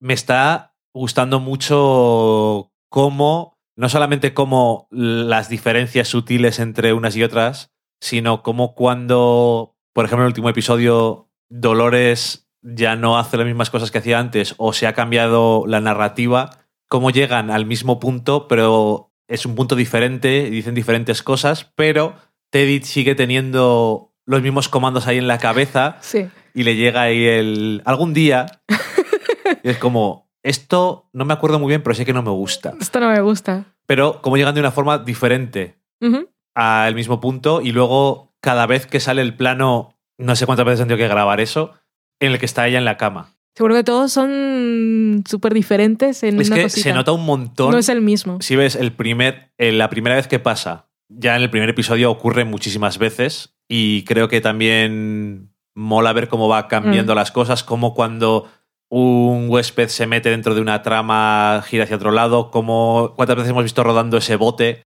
y cómo va cambiando las cosas de forma distinta, pero en el último episodio, cuando está el plano en el que se despierta desde arriba, se nota perfectamente cómo la actriz capta la, una cara que ya no se, le, no se despierta con alegría, sino que se despierta en plan de... Otro no día de decir- mierda, no como decir- digo yo. No decir de mala hostia, pero sí como con una cara de que ya no es todo tan precioso y eso. Elijo ver el mundo y todo eso. También interesante cuando habla, por cierto, ya que está con Dolores, es que me van viniendo cosas a la cabeza. Es que, a ver Cuando si la próxima vez nos apuntamos. Ya, es que es muy complicado, porque además como hablamos de tres en tres, Sí. eh, cuando está hablando con Dolores Bernard y le dice desactiva las respuestas programadas y pasa sobre improvisación y luego le pregunta, y, bueno, mola mucho eso de para análisis, ¿por qué has Sí, dicho eso? Sí, sí, sí. Eso no sé. Ojalá eso en la vida real. Uf, me encanta eso. Pero eh, cuando le dice primero lo de cuál de las dos personas quiere ser, dice mm, solamente hay una Sí. y I'm so many people. Y eh, que te decía, nada más empezar, cuando sale el libro de Alicia en el País de las Maravillas, que se lo da o, o se lo lea a ella o lo que sea, y digo, mal libro, Y no es el único que le ha dado, que ya le ha dado varios. ya, mal libro para seres que se están preguntando sobre quién son y todo eso, pero claro, viendo que Bernard va por eso, va a intentar desarrollar la autoconsciencia y conciencia del mundo que tiene ella. Todo lo contrario, es un libro bastante bueno. que Le Ujú. hace leer, leer ahí el párrafo este, que además es una, una parte muy chula de- del libro, Sí. que termina ahí. Entonces, si cada día me he despertado y soy algo diferente que ayer, entonces si cada día me despierto y soy diferente que el día anterior, ¿Quién entonces, soy? ¿quién soy? Y es tan... que puedes decir a alguien, pues es un poco obvio utilizar esa referencia, pero es que es tan apropiada que a mí Aparte por la ropa que lleva, le falta Bueno, el por- delantal. por todo, pero que me parece tan apropiada y tan interesante aplicada aquí que realmente no me no lo, no lo siento como algo de vamos a citar a Alicia en el País de las Maravillas, pues ya ves tú qué original. Realmente se, se ha citado en muchas series, seguro ese libro y en mil cosas, pero no siempre es interesante. También mola mucho en la conversación, ya hacia el final, cuando eh, están hablando de si ha, si ha cometido un error, si la va a volver al estado anterior. Y ella le dice que cuando por fin descubra quién es, por fin será libre. Y él le dice, análisis, ¿por qué has dicho eso? Y dice, no lo sé. Ya. Eso es maravilloso. Porque Pero cuando descubra quién es, por fin será libre. Sí, pero que por su programación, de su programación no ha venido eso. Ya, que, te- que comentaba la semana pasada cuando estábamos sin haber visto el tercer episodio. Aquí ya confirmamos que Bernard está alimentando ciertas cosas del personaje de Dolores, pero que además tenía, tengo curiosidad porque no solamente es la protagonista ella porque la ha elegido, sino que además es el anfitrión más Sí. antiguo del parque. Entonces, no sé hasta qué punto, aparte de que haya ido mejorando, tiene una acumulación de ciertas cosas o algo especial dentro de todo. Sí, que igual son cosas que él no sabe tampoco. Y Ya, ya, también claro. tiene, tie- tiene también su propio interés. Sí. Es que ya desde el principio de la serie que dice, ¿qué es lo que ha ido mal? Ha sido el código que has metido tú, Mm. que era para... Era un poco de microexpresiones, se suponía. Pero desde luego a estas alturas estoy muy dudoso de que, primero, por la preocupación de Ford por a- haber hecho mal el código, que es nula, Sí. y por lo extraño que es y esas cosas, que lo haya hecho sin querer. Luego Ford también le dice a Bernard algo de que cuando, em- cuando empezó a trabajar, o sea, que estuvo trabajando tres años con Sí, Arnold y sus creaciones y tal, que él no sabía. O sea, que en lo que se convirtió el parque no era para lo que él estaba trabajando. Entonces, eso también me da ahí un poco de igual. Él, él está a favor de todo lo que está ocurriendo. Es que a lo mejor, claro, no lo sabemos si cuando empiezan ellos y están, con- y están tres años allí viviendo, realmente sabemos si originalmente ese era el objetivo o si después la gente que, o sea, acabó el dinero y la gente que empezó a poner dinero dijo esto se puede aprovechar para esto. Sí, parece, por lo, por lo que dice, parece que eso es lo que ocurrió. Que la creación que él había hecho se utilizó para una cosa para la que, no, para la que él no la había creado. En cualquier caso, eh, es que eh, nos queda mucho por saber, pero como tú decías antes, en solo tres episodios ha habido mucha chicha. Hmm. Y realmente no ha pasado un episodio, ha habido solo tres, pero no ha habido relleno. O sea, nada de relleno. En cuanto a lo que digo yo de que Bernard puede ser un host, la que sabemos que no lo es seguro es Elsie, porque se va a un árbol a hacer pipi. Eso, Así que esa ha sido mi confirmación. que ya no es. Muy bien. Eh, ta- Que- sí. no, no, di. No, que iba a decir que del segundo y el primer episodio, que no, otra vez no lo comentamos porque son spoilers y tal, lo que está buscando el personaje de Ed Harris. Que no sé lo que es, pero lo que deja claro es que dentro del código y de la intención de todo esto, seguro hay algo más. O sea, primero, eso de que tengan por dentro del cráneo una especie de laberinto, cuando va al pueblo y la niña le dice, el laberinto está para allá, pero no es para ti. Entonces, todo esto es que hay algo hecho. Está ahí. ¿Qué? ¿Para qué? sí. ¿Y por qué el otro lo sabe? No lo sé. Bueno, porque el otro lo sabe, sabemos que está ahí. Muchas preguntas con este señor, porque sabemos que está ahí de- desde hace 30 años, ¿Ya? que parece que vive ahí. Sí, sabemos es que... tiene privilegios que igual con aquello que pasó hace 30 años que no sabemos qué es, pero seguro fue una catástrofe. Un pod- Podría ser algo tan simple si él es humano que pues su familia haya sido víctima de algo y le hayan dado un, un bono. Tú puedes quedarte aquí y hacer lo que quieras. O eso es millonario y lleva pagando todos los días. También, porque se ve clarísimo que está ahí, que lo ha hecho tantas veces y eso igual no, no lo entendí tanto, igual ni en el segundo episodio, bueno, en el segundo episodio sí. Y es eh, lo de los bucles, que todo se repite y se repite, porque cuando él va a los sitios que ya sabemos, le dice a la gente, ya yo he estado aquí, es que sabe lo que va a pasar y lo que van a hacer, por eso es tan efectivo cuando dispara, sabe por dónde vienen todos, hace clic, clic, clic, clic, clic, porque no Sí. es, oh, qué buen, qué buen disparadores, sino es que ya lo ha vivido un montón de veces, ya sabe lo que va a pasar. Sí, no sé, lo que parece es que lleva mucho tiempo buscando algo y ahora ha encontrado cuando empieza la serie la tecla Mm. para tirar y no sabemos qué le hizo a Dolores, Es que eso era lo otro que comentábamos. pero parece claro que no es lo mismo que iba a intentar hacer el otro al que mata a Dolores. Sí, porque nos queda, en el primer episodio sí, sí parece el villano, Sí, sí. Y incluso en el segundo episodio porque, porque va por ahí con mucha el violencia y torturando. Pero también es verdad que precisamente con Dolores y con Mif, él aparece en los sitios y se queda muy grabado en la memoria de ellas, pero no vemos lo que les hace. No. Con Dolores en el primer episodio vemos que la arrastra y decimos, esta otra violación, vaya HBO como te odio. Y, pero cuando ella recuerda, vemos que entra en el... Se llama granero, ¿no? Sí, ahí en el pajar. Pero no sabemos lo que pasa. Sin embargo, les, les las hace reaccionar de alguna manera. Y con Mif lo mismo cuando está en, el- la historia que ella con la hija Ajá. y los arrancacráneos, también vemos que él, bueno, vemos, primero vemos que son los señores estos caras pintadas, que ella va viendo por la ventana y son los de los que huye, pero es él el que entra, pero justo cuando se supone que les va a hacer algo, nosotros no vemos qué es lo que pasa. Yo es que eh, eso, creo que está buscando algo y lo va, lo va buscando en diferentes anfitriones. Sí, pero es que no sé Pero si no sabes- no sé si es solo su búsqueda personal o si él también tiene algo que ver en todo esto del despertar de conciencia. Ya. Porque está claro que es como una imagen muy, muy fija eh, en ellas, pero que, que igual al final vemos que es un cabrón como todos los demás. Pero como han elegido no mostrarme exactamente lo que hace, Sí. pero lo que sí es seguro que hace es que las hace reaccionar más. A ver, yo eh, estoy seguro de que no las viola por una razón. Porque realmente todas las veces que hemos visto al personaje va, o sea, tiene un único objetivo. Y es llegar al laberinto. Sí, pero con todos los demás vemos que es eso lo que hace.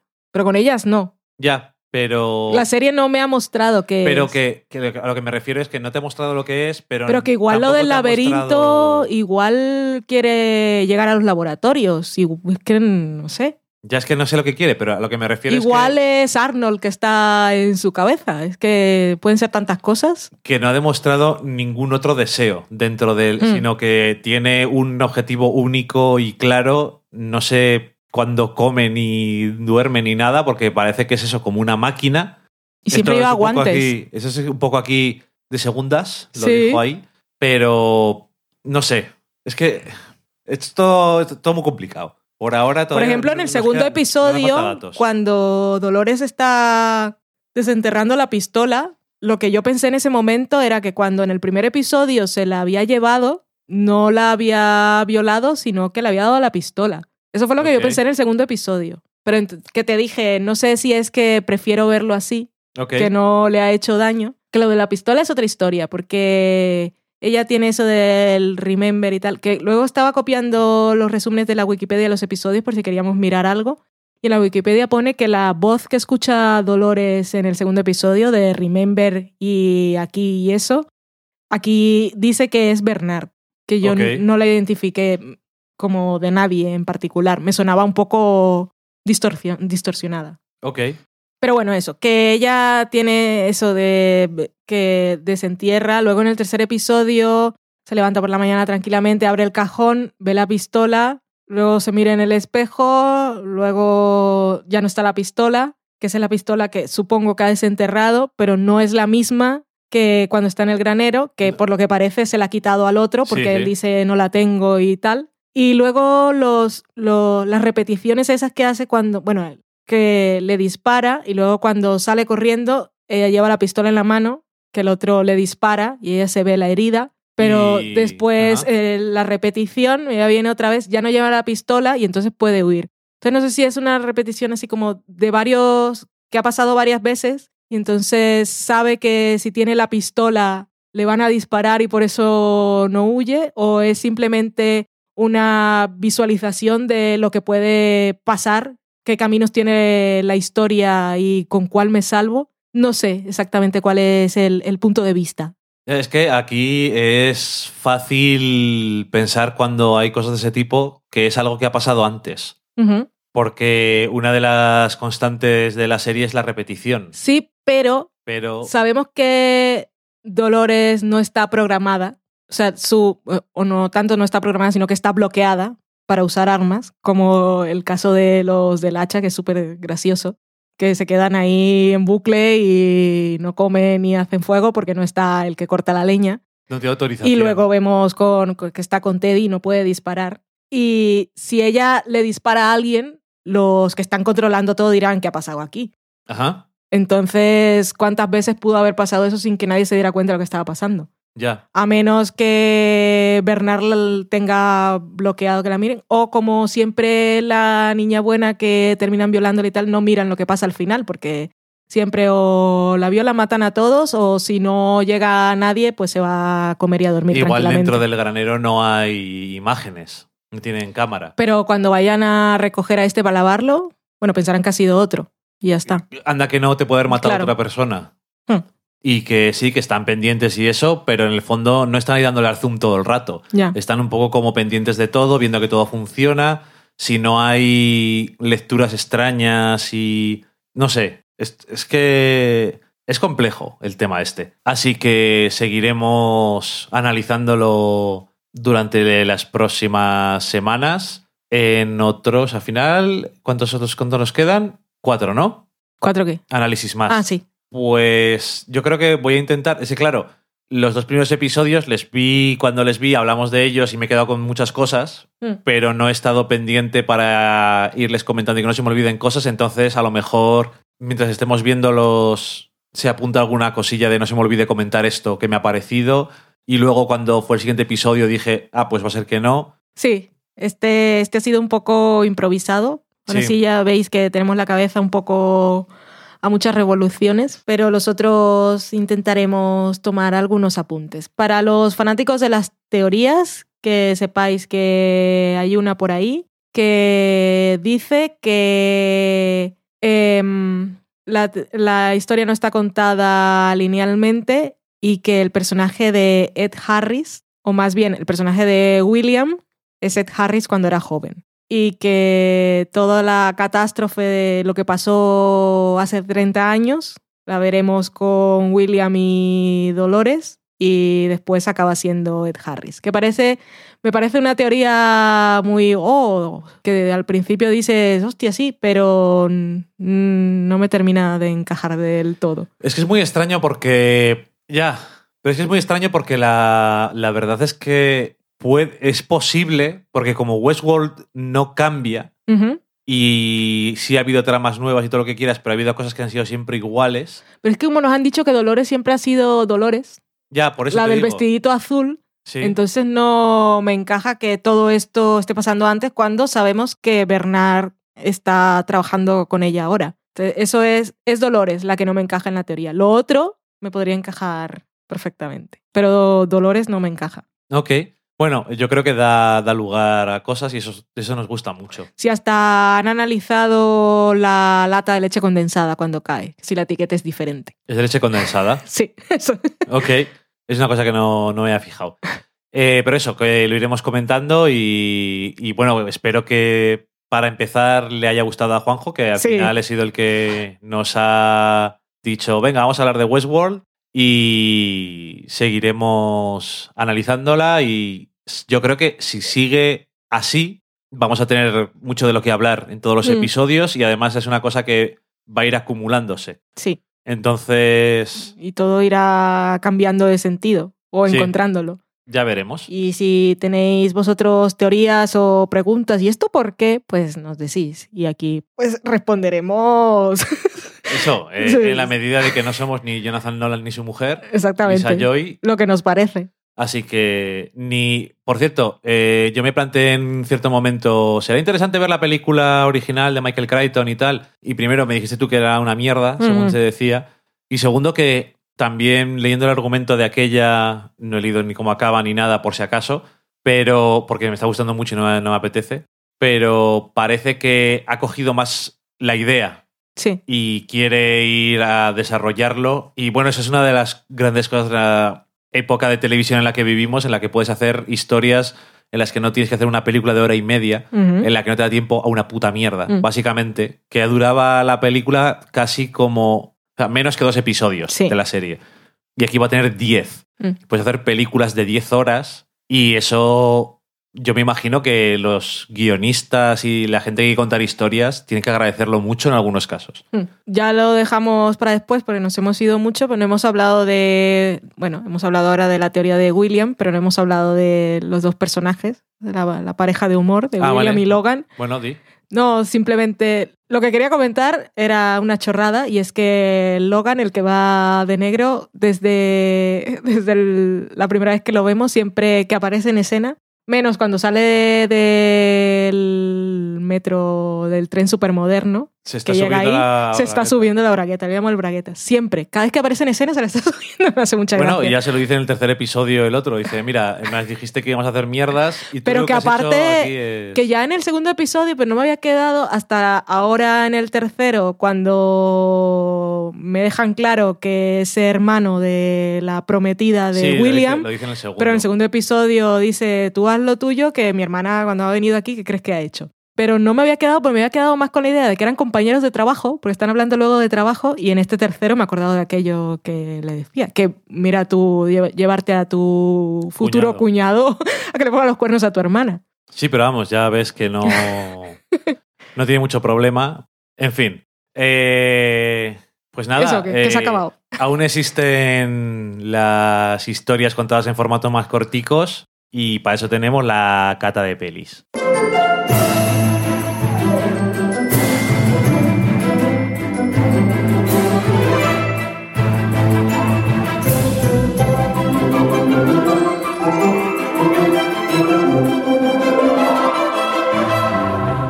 Y ya estamos en la cata de pelis, donde esta semana vamos a hablar del documental Amanda Knox. If I'm guilty, it means that I am the ultimate figure to fear because I'm not the obvious one. the girl known as Foxy Knox. Everyone is talking about it. I mean, it was a feeding frenzy for everyone. Amanda Knox, que es un documental que ha llegado a Netflix ahora hace poquito y que vimos primero que existía, francamente, porque estábamos viendo el episodio del Late Night de Chelsea porque iba Kristen Ritter, que no lo vemos todos los días ni mucho menos. Y además te tiene que gustar Mm. porque es muy Chelsea es muy Chelsea. es muy Chelsea. Y mm, la verdad es que me gusta muchísimo más normalmente los segmentos que hace fuera de plató. Me suelen parecer curiosos. Y bueno, que por no quitarlo, justamente después hablaba de. Hablaba con los dos eh, cineastas que habían hecho este documental, que son eh, Rod Blackhurst y Brian McGinn. Y eh, nos cuenta la historia de una chica que se llama Amanda Knox. Es americana, se ha ido a Italia a estudiar y eh, se la acusa de un crimen y es juzgada allí. Y es el punto de partida un poco, digamos. Y realmente, para mí, de lo que habla es de, de varias cosas que ellos decían. Nosotros no queremos decir ni si lo hizo, si no lo hizo y todas estas cosas. Pero sobre todo creo que deja muy claro que tiene algo que decir sobre el papel de la prensa. Y tienen la suerte de que pueden hablar con el periodista que estuvo más involucrado en Con la estrella. contar esta historia, eh, en el momento, ahí al pie del cañón, eso es en 2007, Ujú. y se lo pone todo a huevo. A ver, eh, no voy a decir, no voy a contar todo lo que pasa, aunque es un documental, en el fondo dices no son spoilers, pero bueno, son narrativas al final y tienen sus sorpresas, pero hay un momento en el final, es, ¿no? Sí, En el que este periodista, ahora estoy poniendo comillas, se llama Nick Pisa. eh, da una especie de monólogo que es que, es que no, sé ni, no sé ni cómo calificarlo. Parece Lamentable. mentira que lo haya dicho. Sí, yo no sé si después, cuando lo haya visto, habrá dicho, hostia, lo que he dicho. Pero lo dice tan convencido que es como, soy periodista, no voy a ponerme a comprobar las historias. No Para tengo que otro lo publique antes que, entonces yo. me quitan la exclusiva. Mm. Es como, yo juraría que eso entra como dentro del trabajo. Es la definición del periodismo. publicas- Contrastar datos y ser objetivo.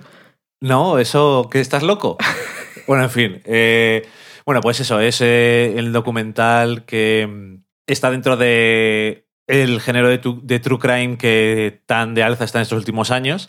Y bueno, Netflix ha tenido un ejemplo el año pasado mismo con lo de Making a Murderer, que al final era una serie de episodios así más largo, más expansivo. También en el tiempo, creo, pero aunque este no es un caso que dure poco tiempo, para desgracia de todos los implicados, pero en este caso yo creo que la historia está bien contada en un documental. Creo que no hace falta serie. No.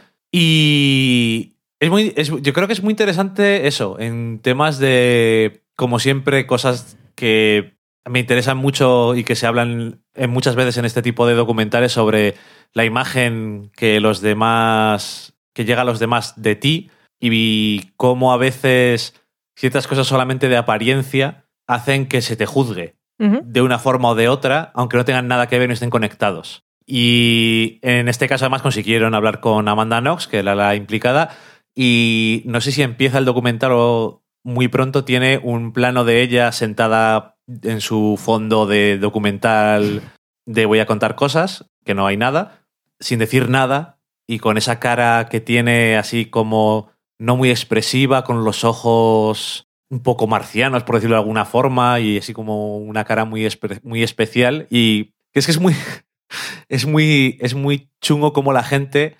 lo interpretaba como, oh, qué mirada tan fría, debe ser una asesina, o como que hagas una cosa que consideras tú inapropiada en ciertas circunstancias, te condene.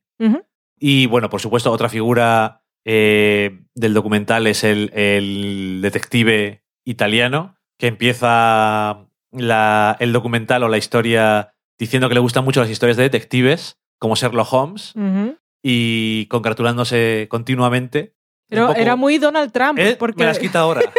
decía, la gente me felicitaba por la calle. Eso es lo mismo que dice Donald Trump, lo cual no habla muy bien de él. Pero sí, eh, ahí tenéis la historia para descubrir. Si no la conocéis, dicen que es un caso muy famoso. Yo nunca me enteré y si buscáis a Amanda Knox, pues sabréis todo lo que pasa.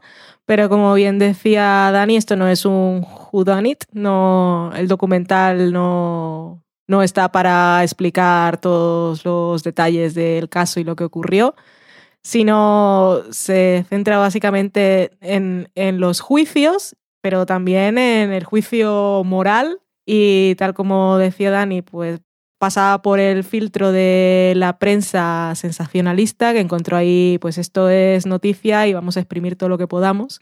Y también los juicios de valor que hacía el, el fiscal detective, el encargado del caso, que con cosas pues así basadas en hechos y en pruebas como pues ha, ha tapado el cadáver y que estaba desnudo y eso pues lo ha hecho una mujer. Sí, y luego cosas muy basadas en sus propias eh, visiones que deja muy claro también Que que es una persona religiosa. y un señor de hace varios, sig- de varios siglos. Y, y también vemos el ego, que es una cosa terrible pues, en estas dos Sí. figuras, el periodista y del detective, porque estaban todo el tiempo echando...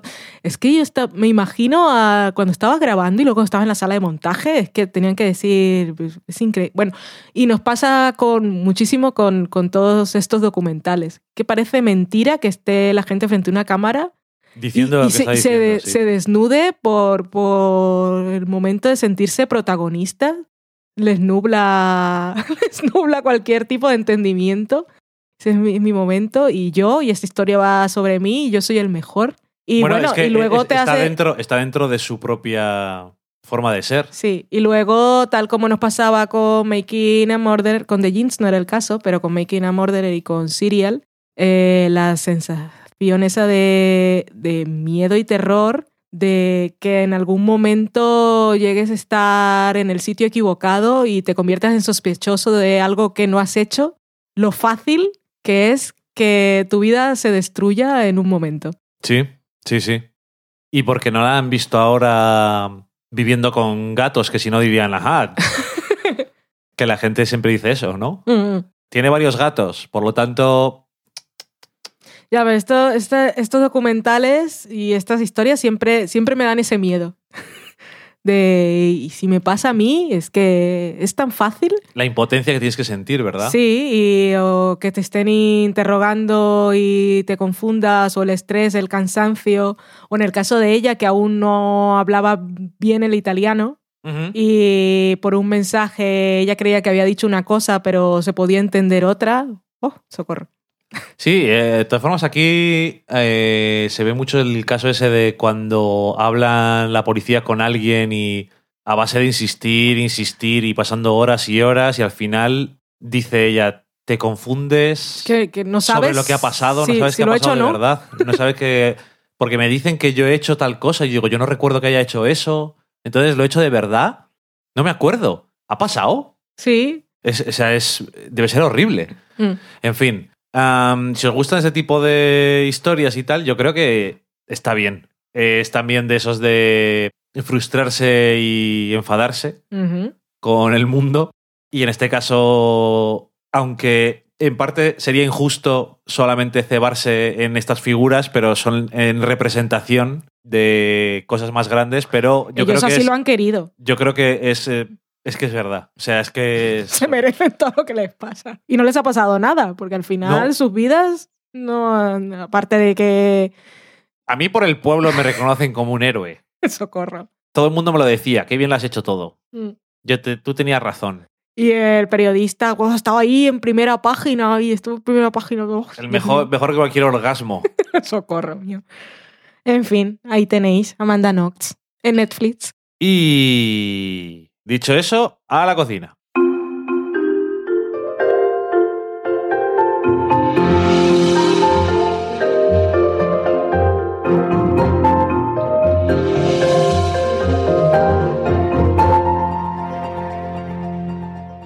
Y esta vez en la cocina vamos a ir con una cosa deliciosa. Mm. Bueno, deliciosa suele ser todas las cosas, pero esto es un descubrimiento muy bello. Hermoso. Es hermoso, en el fondo, te hace reconectar con la naturaleza y pensar en qué, quién soy, a dónde voy y de dónde vengo. Es la salsa de caramelo salado. Parece que no, pero Parece un oxímoron. es una salsa que se puede utilizar para poner encima de cualquier cosa. Pero bueno, por ejemplo, encima de un De cualquier brownie. cosa no, porque con una paella no... Está muy bueno, entonces no sé. Pero bueno, eh, sí, encima de un brownie, encima de cualquier postre, yo creo que está muy bueno. Pero vamos allá, que no es especialmente complicado, pero bueno, tiene su, su aquel. Empezamos con 80 mililitros de agua, 250 gramos de azúcar, una cucharadita de vainilla, de extracto de vainilla a ser posible. Si no tenéis, pues bueno, hay muchas alternativas, pero tenéis también que conocer cuál es la fuerza de olor o de sabor de vainilla que tienen, porque si no se te puede ir de las manos. Ujú. 120 mililitros de nata de montar, 25 gramos de mantequilla sin sal y un pellizco de sal o en la versión que la verdad hemos probado más y nos encanta, una cucharada de miso blanco, que si lo podéis encontrar, si sabéis lo que es, lo que es el miso, diréis, ¿qué mierdas hacen un caramelo? Y después de hacer esta receta no os lo volveréis a preguntar nunca. diréis, ¿cómo no ha estado siempre aquí? Eh, ¿Qué es lo que tenemos que hacer? Bueno, pues cogemos una sartén de estas buenas antiadherentes, la ponemos en el fuego eh, el calor alto y echamos el agua. Echamos poco a poco el azúcar y lo ponemos a hervir. Lo cocinamos durante 3 o 4 minutos o vamos hasta que el azúcar empiece a dorarse. Daros cuenta de que no es necesario y es lo ideal es no moverlo en ningún momento, no hace falta meter una cuchara ni moverlo ni nada. Solamente extender bien todo el azúcar por la sartén moviéndola desde el mango para que esté bien distribuido y se cocine todo el azúcar al mismo tiempo. Pues si te queda una montañita en un sitio, pues no, no se cocina bien. Eh, una vez que está mm, el- todo el azúcar mezclado y empiezan a formarse burbujas, cogemos la sartén y la quitamos del fuego, mezclamos eh, la vainilla, el extracto de vainilla con la nata y la echamos con mucho cuidado y poco a- Mucho cuidado. y poco a poco encima del el sirope que hemos creado. Mucho cuidado, ¿por qué? Porque si lo vas echando así un poco a lo loco y te salta algo de la sartén, pues o va, o va a doler. Luego vamos metiendo la mantequilla eh, poco a poco batiéndola y echamos eh, el pellizco de sal o el miso en este momento y luego lo dejamos enfriarse antes de echarlo en un tupper o donde lo queramos eh, guardar y guardarlo en el frigorífico. Lo podemos guardar hasta dos semanas para poderlo utilizar dos semanas después o al día siguiente después que está en el frigorífico.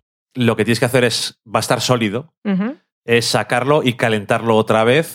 Se puede utilizar perfectamente, por ejemplo, en microondas y poco a poco vas calentándolo, vas moviendo con una cuchara para que se mezcle el calor y lo puedes utilizar. Y incluso si hace falta se puede añadir un poquito de agua porque ves que ha quedado demasiado sólido O leche. o leche. O café. Eh, Estás empezando a tener ya historias muy novedades en la cabeza. Y, y nada, eh, está muy bueno. Nosotros lo probamos específicamente eh, y con miso con un brownie. Y casi morimos, todos los presentes. Sí, sí. Eh, se solidifica muy rápido. Mm. Quiero decir, te lo puedes comer tranquilamente, pero en el momento en que lo dejas, Cuando se enfría. lo que te sobra, en cuanto se enfría, sólido otra vez. O Mm. sea que si puede, si tienes que echar más, pues tienes que volver a calentarlo otra vez y todo eso. Pero yo creo que merece la pena. O sea, Mm. es que está buenísimo. Muy rico. Caramelo salado. El oxímoron.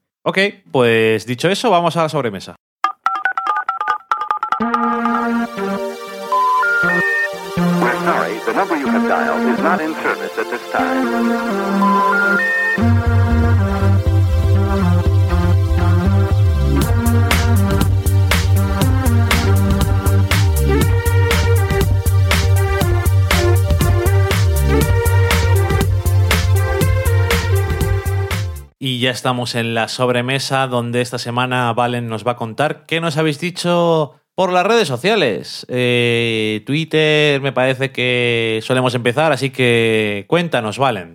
Empezamos en Twitter con Sara Morillo, que casualmente se apellida como yo, porque es mi hermana. que cuando, Entonces no es casualidad. cuando decíamos que volvíamos a grabar, nos decía, por favor, que ahora en vacaciones me hacen más falta que nunca. ¿Pero cuántas vacaciones tiene? Tiene muchas. Estaba buceando. Tenemos también a Daniel Roca, que se congratulaba por nuestra vuelta. Lo mismo el señor Javi. Vanessa, de Cosa 10.000 kilómetros, nos decía, la canción del final, muy mítica. Se refiere al episodio 00 y era la intro de Curb Your Enthusiasm. Eh, la última canción era la de Doctor Psiquiatra. No creo que se refiera a esa como muy mítica. Yo La canción del final es esa. Y la del primero era Morena Mía. No sé cuál de las dos era. Bueno, doctor psiquiatra morena mía. Ya nos dirás, Vanessa. Yo pensaba que se refería a la intro de... Eso no, porque, Porque es lo que menciona luego. Bueno, en cualquier caso, nos decía que era muy mítica por favor, solucionanos la duda. Y lo que nos contaba es que había empezado a ver eh, la serie hacía tiempo, pero que la ponía tan nerviosa con mayúsculas que la abandonó. Que no niega que fuese buena serie, todo lo contrario, y que si pretendía ponerle de los putos nervios, misión cumplida. No me extraña, puede ser una reacción totalmente esperable por Y parte natural. de él también.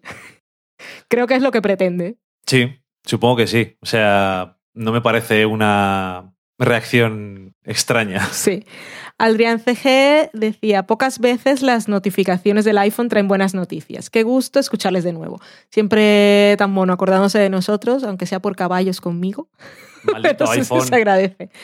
Maitechu nos dice que a ver si por Navidades puede ponerse con Unreal, que tiene curiosidad. Ella vio el corto en el que se inspiró la serie y le encantó. Oye, Así que aún más tiene motivos. Albertini, tu compañero del noveno podcast, y que ahora tiene un podcast, bueno, un spin-off es, ¿no? Del noveno podcast, Sí. se llama Gente Leyente, en el que va a ir haciendo reseñas de libros y en el que se supone que tú y yo tenemos que intervenir en algún momento. Que escuché el primero que grabó y decía que me había, me había engañado, ah, te he engañado. pero aún no he hecho acto de presencia. Tú es que lees muchos libros y puedes comentarlo. Además, seguro que son libros diferentes de los que lee él y Sí. yo creo que aporta... Lo que pasa es que yo leo muy pocos libros. Igual ahora que voy a volver a tener un poco más de tiempo, soy capaz de leer un poco más. Podrías. Debería, probablemente. Fernando, sí, que eso es muy bueno. Pero tengo muchos cómics pendientes. Ya, pero por eso, eso ya lo hace siempre. Fernando Arriaga, que es Sprocket82, nos decía, qué gran menú de vuelta. Lo que no sé es por qué pensé que tratarían Hallan Catch Fire. Vaya, fina- vaya temporada. A ver si se animan. Pues aquí lo tienes. La teníamos pendiente. Adrián CG, después de habernos saludado por el primer programa, decía, ¿cómo? Dos programas en la misma semana. Si les dijera que me da mucho gusto escucharles, no me alejaría. De lo contrario, no entiendo. Aquí le queda un poco extraño, pero Entiendo que está contento. Sí, y nosotros también. Ok.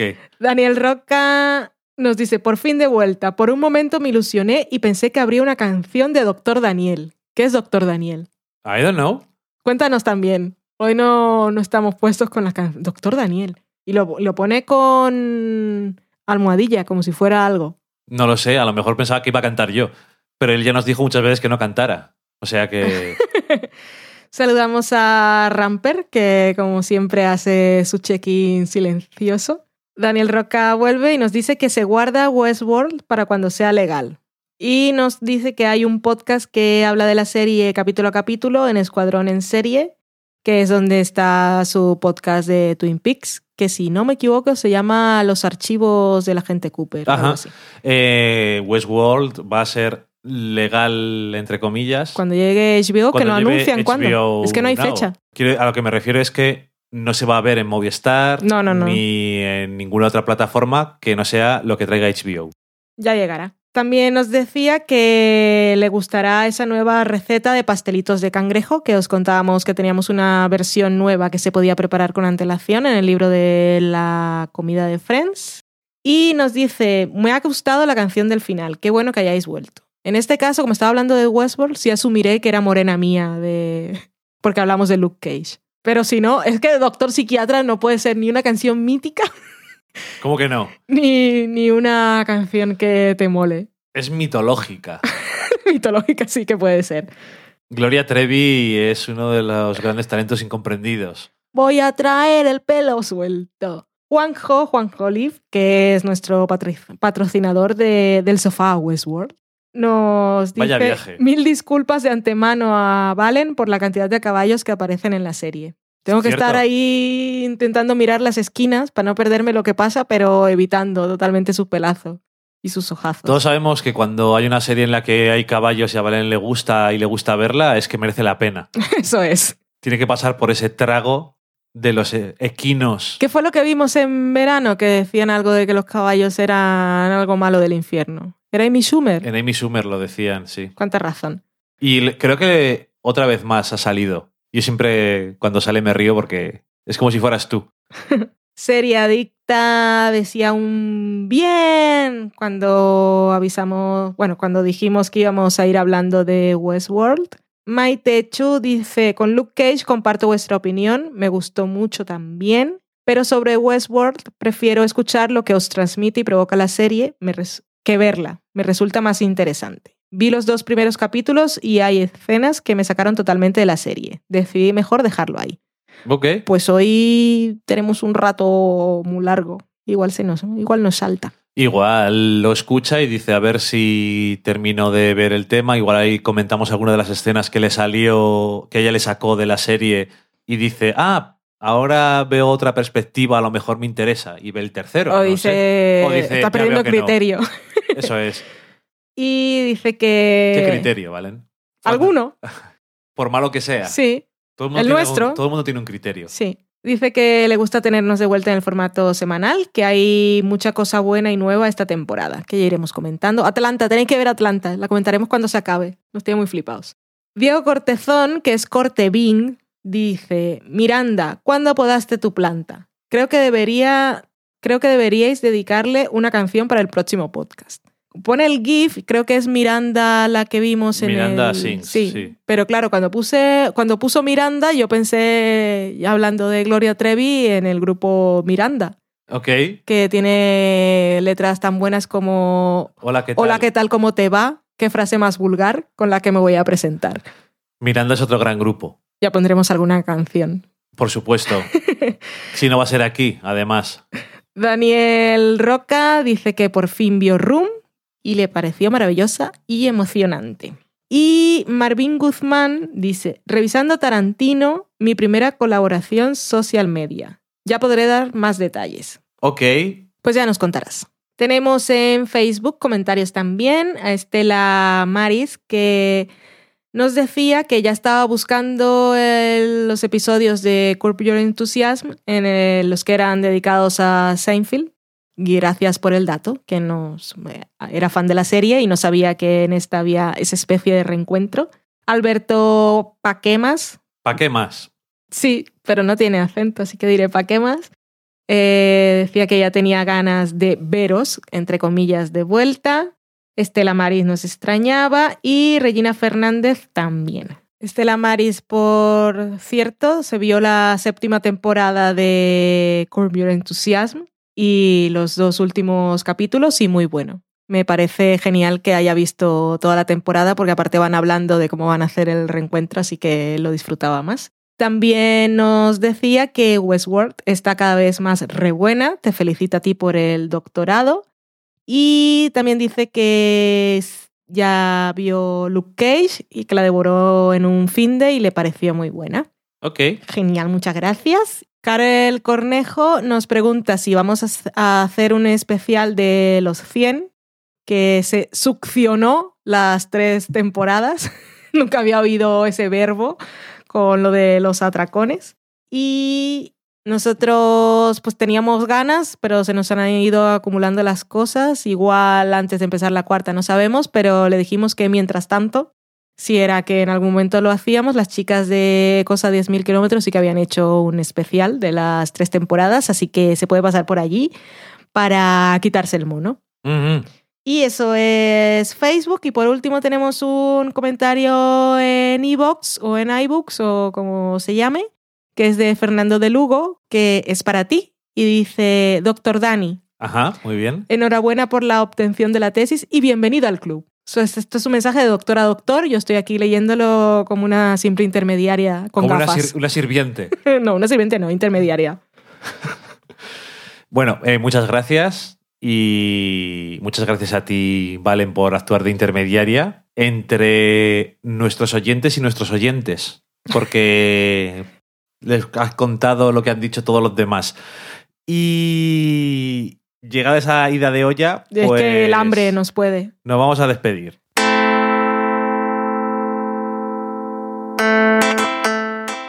Y como siempre, muchas gracias por llegar hasta el final. Esta vez nos ha quedado un poco más largo de lo que yo quería y pensaba que iba a quedar. Pero bueno, eh, había mm, mucho material y es que realmente si quitábamos alguna de las cosas ya es que se nos iba Se nos sigue acumulando. se nos va a ir. Así que bueno, había que tener algún episodio largo. Yo sé que normalmente no os quejáis de eso. Así que el único que se va a quejar, francamente, va a ser aquí el servidor que va a montarlo, así que no pasa nada. Sí, porque ellos siempre tienen la opción de saltarse cosas. Pero tú lo tienes que escuchar todo. Exactamente. Soy tan feliz. Eh, nada, eh, nos escucharemos si todo va bien la semana que viene y nada más. Adiós. Adiós.